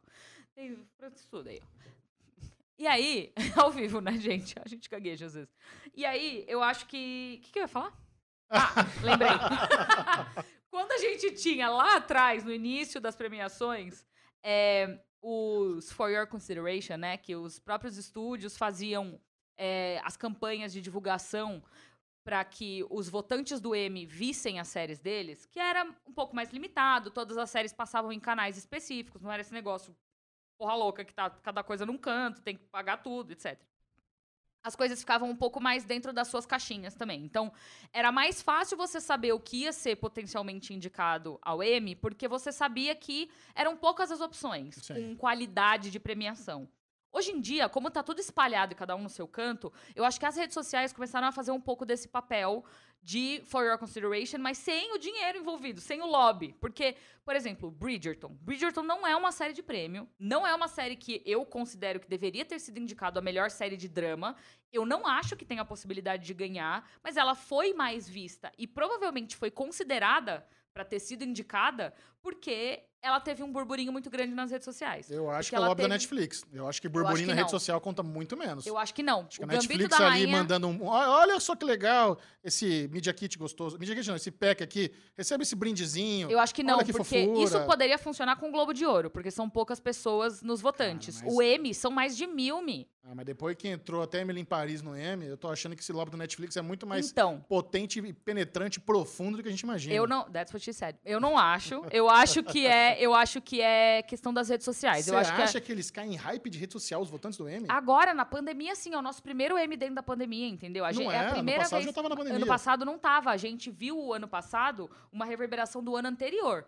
Entendeu? E era pouca coisa assim. Tinha muita coisa que tinha rolado ainda que foi indicada é, no ano anterior, que passou no ano anterior, e eram coisas que tinham sido gravadas antes e estavam sendo exibidas naquele período. É o primeiro ano que a gente teve produções, tudo foi feito dentro da pandemia. Então eu acho que sim, é- essa conversa das pessoas, sabe, do, do pessoal ter ficado trancado dentro de casa e ter assistido mais séries e ter falado mais sobre o que eles estavam assistindo, gerou esse, esse burburinho maior para essas séries que potencialmente não, teria, não teriam sido indicadas. Eu acho que tá- você tá superestimando o poder do Twitter e subestimando o poder de lobby da Netflix. Nunca falei de Twitter, falei de redes sociais. É, é o Twitter. Então. A galera tá frita no Twitter. Porque assim, The Boys. Olha, eu não, tô, eu não tô diminuindo a qualidade da atuação do Ran GGP de lá, GGP, GG. Mas ele lambe uma colher, fim. É, é isso. Entendeu? Tipo, Sim. você quer dar uma estatueta por- pelo que ele faz em Bridgerton? E ele tem chance de ganhar esse homem, viu? Eu sei que ele tem chance de ganhar, mas ele não faz nada, entendeu? Tipo assim, eu acho que ele vai ser um puta de um astro de cinema e ele vai vai virar tipo o Robert Pattinson, que vai virar a chavinha e ele vai ser de ídolo teen a fazer filme indie a ídolo teen de novo, que agora ele voltou a ser o Batman. Vai ser a mesma rota do GGPGG. Mas porque, ó, o, o The Boys entrar pelo Amazon Prime Video, sendo que é um ano que eles não têm o Marvelous Mrs. Maisel, e The Boys é a série mais popular do Prime Video, eu acho que esse é um lobby assertivo deles. Vamos, vamos empurrar o The Boys aqui. Mas The sabe? Boys é muito bom. The Boys é muito bom. Mas é- se eles tivessem o Marvelous Mrs. Maisel, provavelmente. Só que aí na categoria de comédia, né? O The Boys tá entrando de drama. Então é, eles ainda têm espaço pra empurrar mesmo. E a, a- a produção de séries da Netflix, eu acho que elas estão, assim, eles estão escolhendo apostar nas coisas que são, por exemplo, The Crown. The Crown, Oscar Concurso não tem pra ninguém, tipo assim, ela teria que ser indicada anyway, entendeu? Não Certo. tem nem como The Crown. Eles não precisavam nem fazer lobby em The Crown, já ia ser. Agora, faz mais sentido eles indicarem algo como é, Bridgerton e Gambito da Rainha ou Atypical? Ou, entendeu? Never Have Sim. I Ever. Não faz sentido, entendeu? Tipo, eles têm coisas de qualidade, de produção, de, de valor de produção alto, mas ao mesmo tempo eles escolhem outras coisas porque o lobby já tá meio que feito. Mas, é- mas é bom, né? Você misturar a sua série ultra assistida com uma série apelo de, aclama- de aclamada pela crítica. Mas é que The Aí Crown você é une os o me- dois, né? Então, mas o Bridgerton eles estão tentando fazer isso. O Bridgerton é um sucesso de views, É. tem muito mais view que The Crown, mas agora eles querem, ó, mas além de tudo, é aclamada, tá no M. Então é, é uma misturinha que eles querem fazer ali. Mas eu, eu acho ainda que tem esse, esse valor de redes sociais que a gente não tinha antes. Eu acho que isso influencia muito. né? Muito. Acho que eles Quer ver? Twitter. Tem mais coisa que não deveria estar no M que tá esse ano. É que agora de cabeça eu não vou lembrar de nada. Mas. E e a maioria foi Netflix. Porque a Netflix tem dessa, entendeu? É isso. Ela ainda é campeã de assinaturas, ela ainda tá no topo, as pessoas ainda veem a maioria dos, dos lançamentos. Sabe, a Netflix ela realmente tem, um- tem um alcance. Eu já até fiz um, vídeo sobre isso, né? O poder da Netflix além das séries. É, acabou agora o reality show lá da, do HBO Max, o F-Boy Island. Hum. Se você for ver o elenco do F-Boy Island no Instagram, flopado. Eles não ganharam nenhum seguidor a mais por estarem no reality show da HBO Max. A galera que participa do Too Hot to Handle, do Casamento às Cegas, vira influencer. É. A- a- os, os- os astros de Bridgerton, eles têm milhões. O menino de Yu explodiu no Instagram por causa de Yu, depois que o Yu pingou na Netflix. É. Então eles realmente conseguem criar essa relevância. Mas é por causa da estratégia de redes sociais que eles têm. Eles estão muito presentes nas redes A- sociais. além disso, tem é, o seu fato de ser o streaming número um do mundo. Então, Então eles alcançam mais pessoas. É aí que tá. Eles estão fazendo um jogo que é muito certinho pra atingir essa nova, essa nova geração que vive na internet, que vive de redes sociais. Entendeu? Tipo, eles têm o, o estagiário amigão da galera no Twitter, Muito. no Instagram, eles têm, sabe? Agora eles têm lá o. Tem, chama de zap, sabe? Olha, eu tô parecendo uma tia falando aqui, né? Eu, 30 anos, mas enfim. É, mas eu acho que as redes sociais têm sim muito a ver com essa nova, com essa aparição dessas séries que não necessariamente teriam sido indicadas, mas foram. Ótimo debate. Gostei. Quem deu essa pergunta, Foi. hein? Não lembro nem o nome do- da pessoa. Eu perdi tá também. aqui, tá aqui. Inácio Neto. Inácio, Valeu, Inácio. arrasou, Inácio. A Vivian Diniz mandou 10 reais Obrigado, Vivian. Chará de sobrenome. Verdade. e falou: Alinoca, Michelito e Bubu, vocês já tiveram a sensação de ter tanta opção de série pra ver e acabar não vendo nada? Todos Só os tenho dias. visto série repetida. Imagina. Obrigado pelo podcast incrível, Nunca. companhia pra Todos tudo. os dias. Tenho jogado muito Cozy Grove, Merge Dragons, adoro. É, joguinho no, no WhatsApp, eu ia falar. ó, Joguinho no iPad. Tô parecendo uma criança de seis anos. Não, eu não tenho esse problema. Eu, às vezes eu sinto que realmente a galera fica com preguiça ou fica assim a- afoita com tanta coisa pra assistir, mas eu consigo me organizar direitinho, filtrar o que, que é relevante, o que é legal, porque eu preciso encontrar as duas, eu preciso encontrar três pilares da minha vida pra assistir séries. O que é relevante, pra gente comentar nas premiações, é, o que vai me dar prazer e o que vai me relaxar.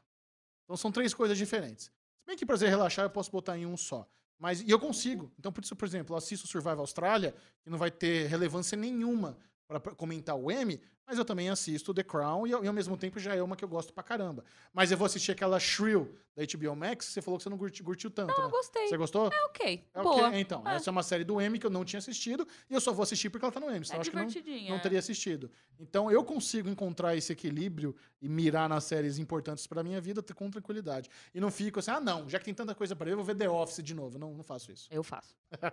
Eu faço Eu também. faço isso, eu não vejo nada, e aí agora eu tô assistindo é, Gambito da Rainha. Tô com uma preguiça. Mas, você- mas você viu um quantos já? Eu vi, acho que eu vou pro quarto agora. E você não tá gostando? Caralho, que tristeza, cara. Gambito da Rainha é tão bom. Nossa, que Eu pena. acho que ela tem um. Ela acha que ela é muito mais do que ela realmente é. Ela é muito foda. É, eu não. Elizabeth Harmon é o bicho. Não, é Ela é preguiça. a melhor do mundo. Preguiça. Muita preguiça. Aceite. Aceite a Elizabeth Harmon. Não. Você não, não achou nem maneira a cena lá que ela vai pegar lá os comprimidos igual os Skittles e tomba no, no, no orfanato? Não. Chegou nessa parte Eu já? acho que ela é assim, ela tenta, ela é. Ela tenta ser muito. Eu sou foda. Mas ela é. Não a Elizabeth Harmon, a série eu tô falando. Ah, A série tenta ser muito assim. "Lin- Olha como eu sou linda. Olha a minha fotografia. Olha a é minha bonita luz. é E aí a narrativa é uma bosta. Não é uma bosta. Ai, não, tô, não gostei, não. É, Ellen Diniz, se ganhar É, ó, a Débora Maria também. Eu tô só ali, não consegui passar do primeiro. Se eu não tivesse, se eu não fosse obrigada a assistir, eu ia ter assistido meia hora. Mano, o primeiro episódio tem 60 minutos. Se Eu tava no minuto 40 assim, ó. Chega! Olha aqui. Eu quero, eu quero que vocês notem na transmissão do M um volume no bolso direito do meu blazer. Eu vou ter uma peça de xadrez guardada pra jogar na cabeça da Aline quando o Gambito da Rainha ganhar a melhor minissérie. Eu não tenho dúvida nenhuma que vai ganhar a melhor minissérie. Não, Michel, ganhar. Não Mas gostei. eu tenho uma dúvida. Você, eu- se não me engano, se não me falhe a memória, quando você viu o primeiro episódio do, do Gambito, você também Dá uma não também, né? Acho que você também não, gostou do tem primeiro problema. episódio. É isso. Quando você termina a série, você vê como ela é foda. É. Mas é isso. É um negócio que é- o que me chamou a atenção é o que você tá, tá achando ruim, que é a narrativa, que é a personagem, que é a fotografia. Isso vai te ganhando com os, Eu perso- não tô falando que é ruim. Eu tô falando que ela é pretenciosa demais e é de menos, entendeu? Não tipo assim, acho. ela, ela tenta ser The Crown e ela não é The Crown. É, não, não é The Crown, isso é verdade. The Crown é Então. muito melhor. Pois é. Ok. Excelente. Matheus Monteiro mandou 10 reais. E fez uma, Obrigado, Matheus. fez uma pergunta diferente aqui, ó. Compartilhem com a gente algumas dicas para melhorar a escrita de críticas e textos sobre filmes e séries. Quem Ah. me deu minha- meu primeiro feedback foi Michel Aroca, então, por favor, lindo. Não, eu- Brilha! Brilha! cara, tem, tem questões assim que às vezes podem soar básicas, mas o erro número um de 95% das pessoas que mandam texto no e-mail do Série Maníacos querendo fazer críticas é, de, de séries pra gente é que eles mandam um resumo do episódio. Sabe? Você tem que tomar muito cuidado para não ficar mencionando as cenas que você acabou de assistir. O texto tem que ser opinativo. Essa é, essa é a principal questão. Então- Não tem como crítica ser imparcial. Número dois, você pode tomar lado à vontade. Tem muita gente que fala que você tem que ser juiz de futebol escrevendo uma crítica e ser assim, justo pros dois lados. Não. Você pode expressar o que você gostou, o que você não gostou. Banque o detetive, o que você acha que vai acontecer, o que você acha que deveria ter acontecido. Se você unir tudo isso, obviamente é um bom português, porque precisa ter a pontuação boa. Não dá também pra você ser escrevendo que nem seu nariz lá o texto corrido. Tem que ter bonitinho, tem que saber usar vírgula, ponto final, ponto de exclamação, dois pontos, tem que ter uma, uma boa gramática. Não Mas- dá pra falar igual o Bubu, né? Eu tava, essa aqui você levantou a mão. Meu Deus! Que de graça, gente! Eu vou trocar a bateria da câmera ali e já volto. Pera aí. Mas que, Mentira, é o que que eu te falei quando você mandou seu primeiro texto Tudo isso. É isso, né? É, mas Não eu acho muda. que existe uma grande questão hoje em dia que é as pessoas ficam, ah, é porque você não gostou do que eu gostei. E tudo bem as pessoas terem opiniões diferentes. Tudo que aquilo que eu escrevi, tudo aquilo que foi dito naquele texto, foi com base na minha experiência de vida. E a minha veja é diferente da do Michel, e é por isso que eu não go- estou gostando do Gabi da Rainha. E, e E ok. o Michel gostou, entendeu? pro- e tem que bom, e que bom que as É. pessoas são diferentes. Porque imagina que chato que seria se todo mundo gostasse da mesma coisa. Mas é que tem uma questão também que muitas às vezes as pessoas vão assistir um vídeo ou ler uma crítica pra validar a opinião deles. É. Então, se você. Ele já, já- você já perde a pessoa se você tem uma opinião contra. Eu acho muito legal quando eu vou ler alguma coisa, assim, com, eu tô com a minha ideia formada, cara, eu gostei desse filme. Aí eu vou ler um texto e o cara tem um ar- argumento tão bom, fala, ah, realmente esse pá não é tudo isso. É. Ou então um filme que era A uma. gente conversa muito às vezes, Exato, que a gente a- muda de ideia, sabe? Não- Você não precisa ser o teimosinho da, da sua opinião. Você pode mudar de opinião. Uhum. Você pode falar, putz, essa série é uma bosta. Ah, peraí, agora eu mudei de ideia, acho que eu gosto. Não pode ser Maria vai com as outras, né? Se você, ah, tá todo mundo gostando. então, Manter, mas assim, É. não tenha medo também de voltar atrás. É um, Eu acho que acima nenhum. de tudo você tem que saber argumentar os seus porquês. Então sempre se questiona por quê. Por que, que você achou bom? Por que, que você achou ruim? Por que, que você gostou? Por que você não gostou? Por que, que você ficou incomodado? Por que- sabe, tipo, sempre se cutuca e fica se Sim. perguntando por quê é a palavra mais importante que você vai fazer ao longo do seu texto inteiro. E se você escrever alguma coisa e aquilo não tá fazendo sentido, você pergunta por quê? Por que isso? Por quê? Sim, Pra quê? Como? Onde? Quando? Sabe? é isso. Leonardo Siqueira mandou 5 reais. E também mandou uma pergunta meio profissional, assim. Pessoal, qual a importância do inglês na vida de vocês? Eu tenho Extremamente. 31 anos e tô sofrendo pra aprender. Foi muito difícil pra vocês também? Muito boa pergunta, Leonardo. A Aline tem uma história muito legal que ela até compartilhou quando sua mãe veio aqui, né? Mas, por favor, no- novamente, qual a importância do inglês para uma, acho que para qualquer carreira, né? Pra gente que está trabalhando com comunicação, com internet, com entretenimento, é essencial. Você não consegue fazer uma entrevista com uma pessoa de um elenco se você não souber inglês. É, eu acho que acima de tudo, a, a nosso mundo hoje em dia está muito globalizado.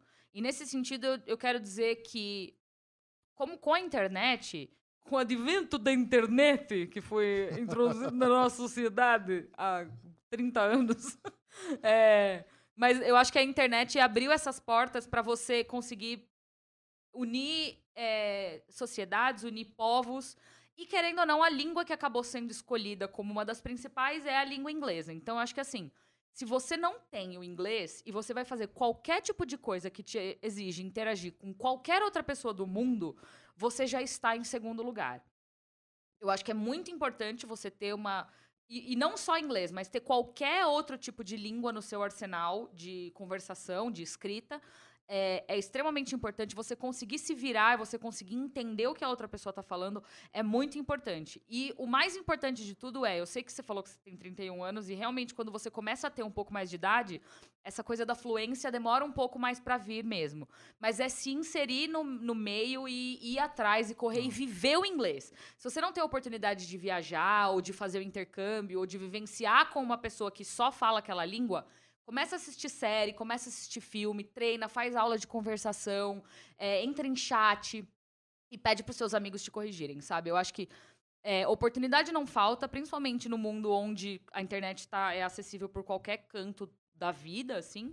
E, mas é extremamente importante você ter qualquer tipo de segunda língua. Sem dúvida alguma. Eu, eu acho que eu tive uma, um interesse muito grande em, em- em inglês, pelo inglês, desde muito criança, sabe? Eu já escutava as musiquinhas, ficava com a minha fitinha lá do Michael Jackson, lendo as letras em inglês, pegava o meu CD do Bee Gees, meu CD do, do Cranberries, do Rock Set, ficava lendo as letras junto enquanto cantava. É, minha mãe tinha um LP do The Carpenters também, que eu ficava vendo, procurando a letra da música para cantar junto.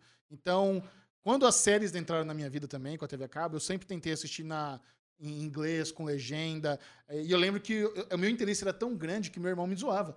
Meu irmão falava lá, Michel é todo, todo cheio de querer ser um inglesoso. Ele falava, inglesoso. Seu irmão fala inglês hoje? mais ou menos.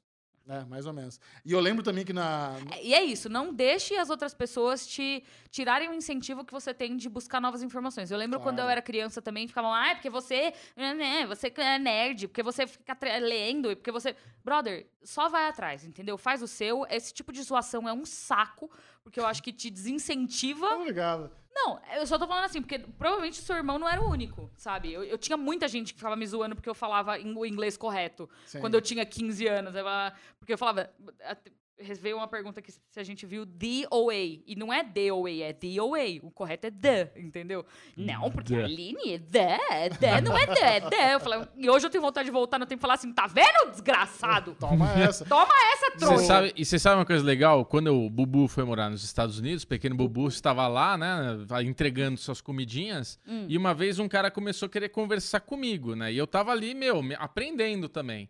E eu acabou meu vocabulário, sabe? Tipo, não conseguia mais conversar com o cara. Eu falei, oh, I'm sorry, bad English, tal. Comecei a mandar essas pro cara, e ele falou: "Não, cara, nunca peça desculpa por você estar tentando se comunicar comigo, porque o seu inglês é muito melhor que o meu português. Eu não sei falar a tua língua e você tá se esforçando pra falar a minha língua. Sim. Você sabe que esse dia esse cara mudou minha vida. É. Que eu virei um, um lazarento do inglês. Eu saí falando tudo isso. errado e eu fui aprendendo Mas também. uma Me- amiga da minha mãe falou exatamente isso pra ela uma vez. Ela falou assim: nunca peça desculpa pelo que você tá falando, porque você tá falando a minha língua. É. Eu não sei falar a sua. Cara, ser, É ser- isso. ser cara de pau ajuda muito. É isso. Muito! Sabe, eu, eu tinha uns amigos também que eles chegavam, eu, quando eu morava nos Estados Unidos, eles chegavam lá e eu achava admirável como eles não tinham vergonha alguma de chegar no McDonald's e pedir um negócio todo zoado. É? O cara, I want number one, no lettuce.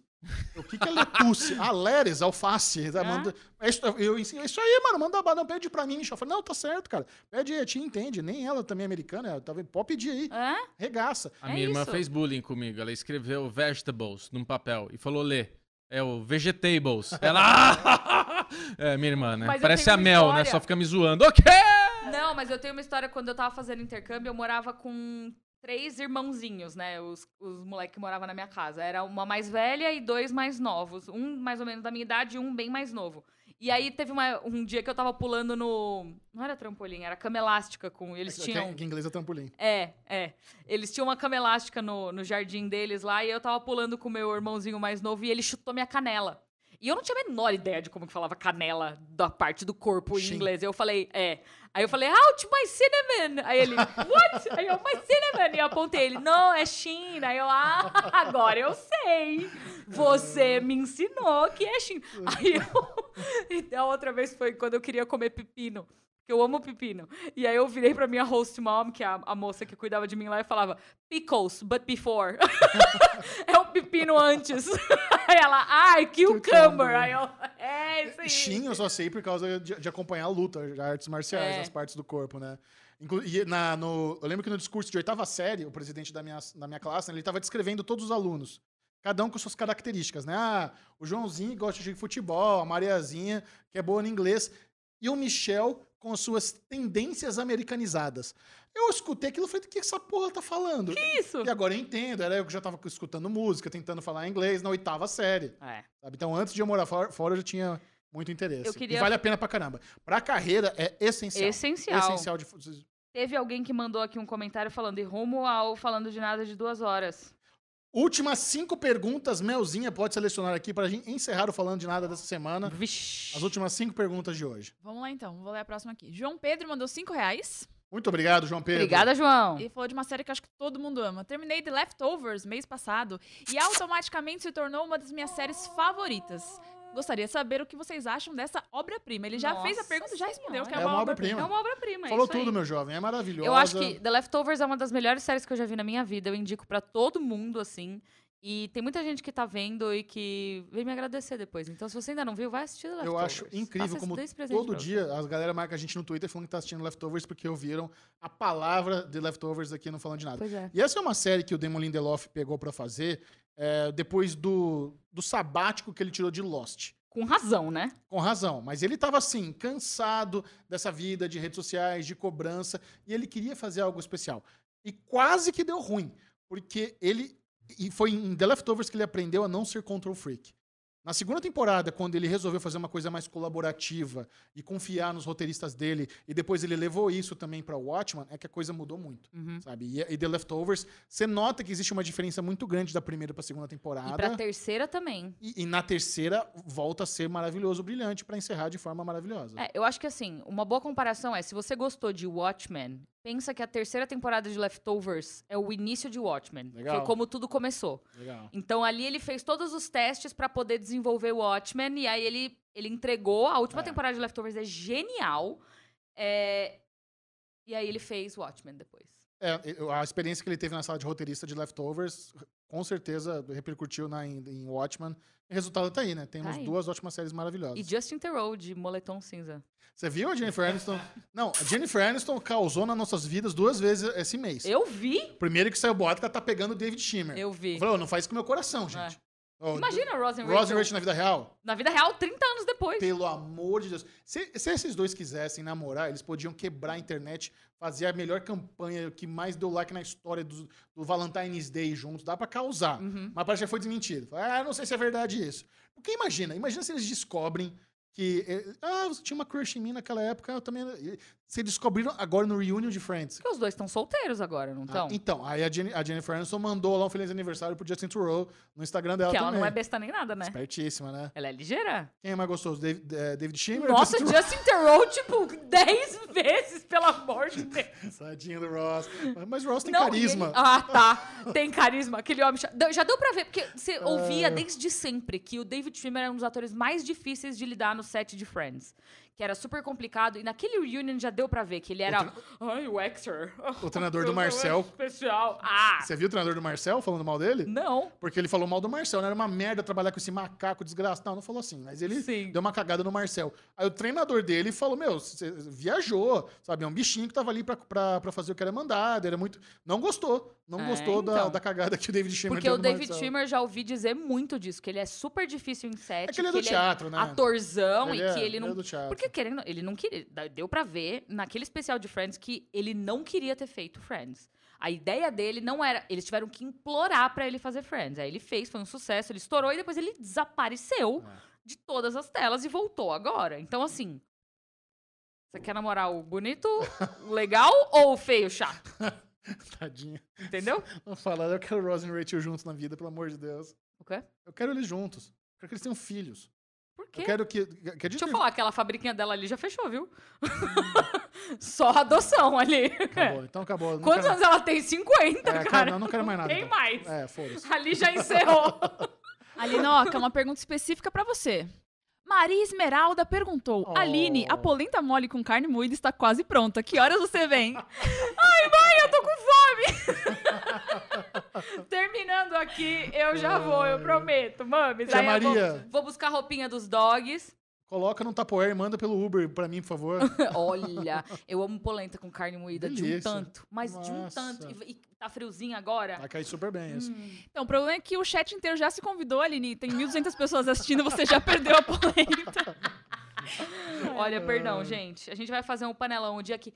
Quando todo mundo tiver vacinado, direitinho, a gente faz um encontrinho dos tagarellers Acho maravilhoso. Nossa, deve ser muito legal. com a tia Encontrinho Maria. dos tagarelas com a tia Maria. Muito É. bom. Ninguém vai encostar na minha mãe, porque minha mãe tem que tomar a terceira dose ainda. Pronto. Fábio Martins mandou 27,90. Fez uma pergunta legal. Vocês acham que a Funimation, entre parênteses Sony, que comprou a Crunchyroll, entre parênteses Warner, vai fundir tudo isso num serviço só? Hum, eu- eu acho que é o ideal, né? É que Crunchyroll já tem um bom nome entre, os- entre a galera que curte anime, né? Mas a Funimation também. É. São duas, duas powerhouses, são né? duas powerhouses. Esse foi um acordo também É. bilionário da indústria, um movimento enorme pros otakus. E Toda vez que alguém vai falar otakus, eu acho que vai sair pros otários. Eu fico, não xinga. Cara, é, é uma coisa a se pensar mesmo. Normalmente, quando essas fusões acontecem, a ideia é que surja uma terceira marca, né? É. Pra unificar tudo, facilitar. Até em termos de você ter uma forma de distribuição mais eficiente, se for uma coisa só, é melhor pra todo mundo. É melhor pros fãs, é melhor pra Sim. empresa do que ter dois serviços de streaming separados. Mas é uma, é uma coisa que tá pra se, se desenrolar aí. Olha, eu tô achando que a gente vai ter que fazer esse evento de, sé- de ao vivo aqui mais vezes. É, Não sei. O que, que você acha? Com certeza, eu tô Né? adorando seu vivo. O Jonathan fez assim, ó. "Ê!" Aê, Jonatas! Ah, tocou o cifrãozinho aqui na orelha dele. Catim! É. Posso ler a última pergunta? Por favor, Vai. meu amor. Ah, porque senão a Mel não devolve o microfone aqui, tá louco. Leonardo. Ó, já enroscou. Leonardo Henrique Isa. Ele veio com 10 Australian dollars. Eu Muito amo obrigado. dinheiro estrangeiro, That's Léo. why I would like to read the last one. Good Obrigada. morning, everyone! Eu e minha esposa, Mari Pandolfi, adoramos tomar breakfast ouvindo vocês. Acreditam que após Corona Market de cinema será afetado e terá custo das produções infracionadas por muitos anos? Pergunta. Cara, eu acho que eles já meio que absorveram o que precisava É. absorver pra protocolo de segurança, sabe? Eu também acho. Eu acho, não que vai já entrou tanto no. assim. É, eu acho que já entrou nos custos e eu acho que isso ainda vai continuar existindo durante algum tempo. Porque assim, a gente tá vendo. é, infelizmente, a gente tem as variantes, tem. As coisas estão piorando em alguns lugares de novo, sabe? Então, assim, não é porque você já tomou duas doses. Continue saindo de máscara, usa álcool gel. Eu, inclusive, vou me vacinar dia 20 de agosto. Segunda dose. E ficarei ali imunizada, mas eu vou continuar usando Nós máscara. vamos apresentar o M em setembro com as duas doses já na- no, no, no, no butico. No butico, não, no bracico. No bracinho, é. No bracico. É, bracico aqui, ó, nesse aqui. E aí, mas assim, eu acho que não. Eu acho que esses protocolos chegaram pra ficar. Eu acho que muito isso, inclusive, chegou pra realizar grandes mudanças na indústria do cinema que eram necessárias. Eles estão economizando horrores com, por exemplo, viagens internacionais de Cara, isso que eu falar. que eles não, têm não, mais impa- pagar. não impactou tanto assim no orçamento É. deles. Ah, você tem que fazer umas coisinhas, mas você economiza de outro. Tem um, Exato. em vez de você trazer um, um finalizador, o cara tá na casa dele, sabe? Dá pra Exatamente. resolver isso tranquilamente. É, eu acho que. E, e também, querendo ou não, a, a cultura do home office acabou mudando muita coisa, inclusive nos estúdios, sabe? Eu acho que é, esses estúdios gigantescos que a gente tinha antes, sabe? É, Isso, as salas de finalização, salas de corte. É, não vai ser mais necessário. Eu acho que essa cultura de você trabalhar de casa e agilizar o processo veio para ficar. E a internet virou o novo normal de quase todo mundo, assim. Muito bom. É isso, amiguinhos. Olha, é isso. Queria dizer que eu tô muito feliz com essa live. Mais feliz ainda que a Mel tá aqui do meu lado. As pessoas Oh. acham que a gente tá brigando de verdade. Não, tô brincando. Mas é, E esse e-mail do RH que você me mandou aqui agora? Pra eu ir lá no RH, hein? calma, Mel. Não, não fala. A gente vai criar agora esse bloco. Mel Ô, e Mel, Bubu, Bubu e Pega a Mel sua aqui. carteira de trabalho e desce lá no RH, tá? É, Mel, é, isso. A gente vai conversar mais tarde. Ai, que horror. Obrigado pela última participação aqui no Falando de Nada. É um prazer. Que horror. Muito obrigado, Tagarellers. Vocês são inacreditáveis. A gente tá aqui surpreso, feliz com o sucesso que foi essa live. É. Muita gente ao vivo, superchat fritando, brigadão pra- por todo mundo. Isso realmente é um incentivo pra gente fazer Mais mais, programas ao vivo. Eu adoro essa interação aqui no ao vivaço com, com vocês. A, a versão editada pra gente ela é muito boa, porque corta um negócio que errou, corta uma gaguejada, não sei o quê. E aqui você tem realmente a versão nua e crua do que é esse podcast. Que é mais ou menos igual a, tenho a muito orgulho. gravada. Eu tenho muito orgulho do que a gente faz aqui. Eu Alinoca, também. um beijo pra você. Semana que vem voltamos à programação normal. Quarta-feira. Quarta-feira, às 5 horas da tarde, mas já vamos começar aqui a pesquisar, a estudar novos é, ao vivo do Falando de Nada, porque isso Uma é vez por mês? Uma vez por mês é bom. É Uma um vez bom por mês número. é Acho bom. bem viável. Eu também acho. Pacoté, pacotinho no Live Profissa aí, João? Tá- Ó, Ó, fechado já, fechado, ó. adorei. Fechado ao vivaço. Desconteta. Tô brincando. Gente, é isso. Muito obrigada a todos vocês. Obrigada pelos 10 mil inscritos. A gente ficou extremamente feliz com tudo, com o Superchat, com vocês participando, com o Momento Milgas. A gente teve um Momento Milgas.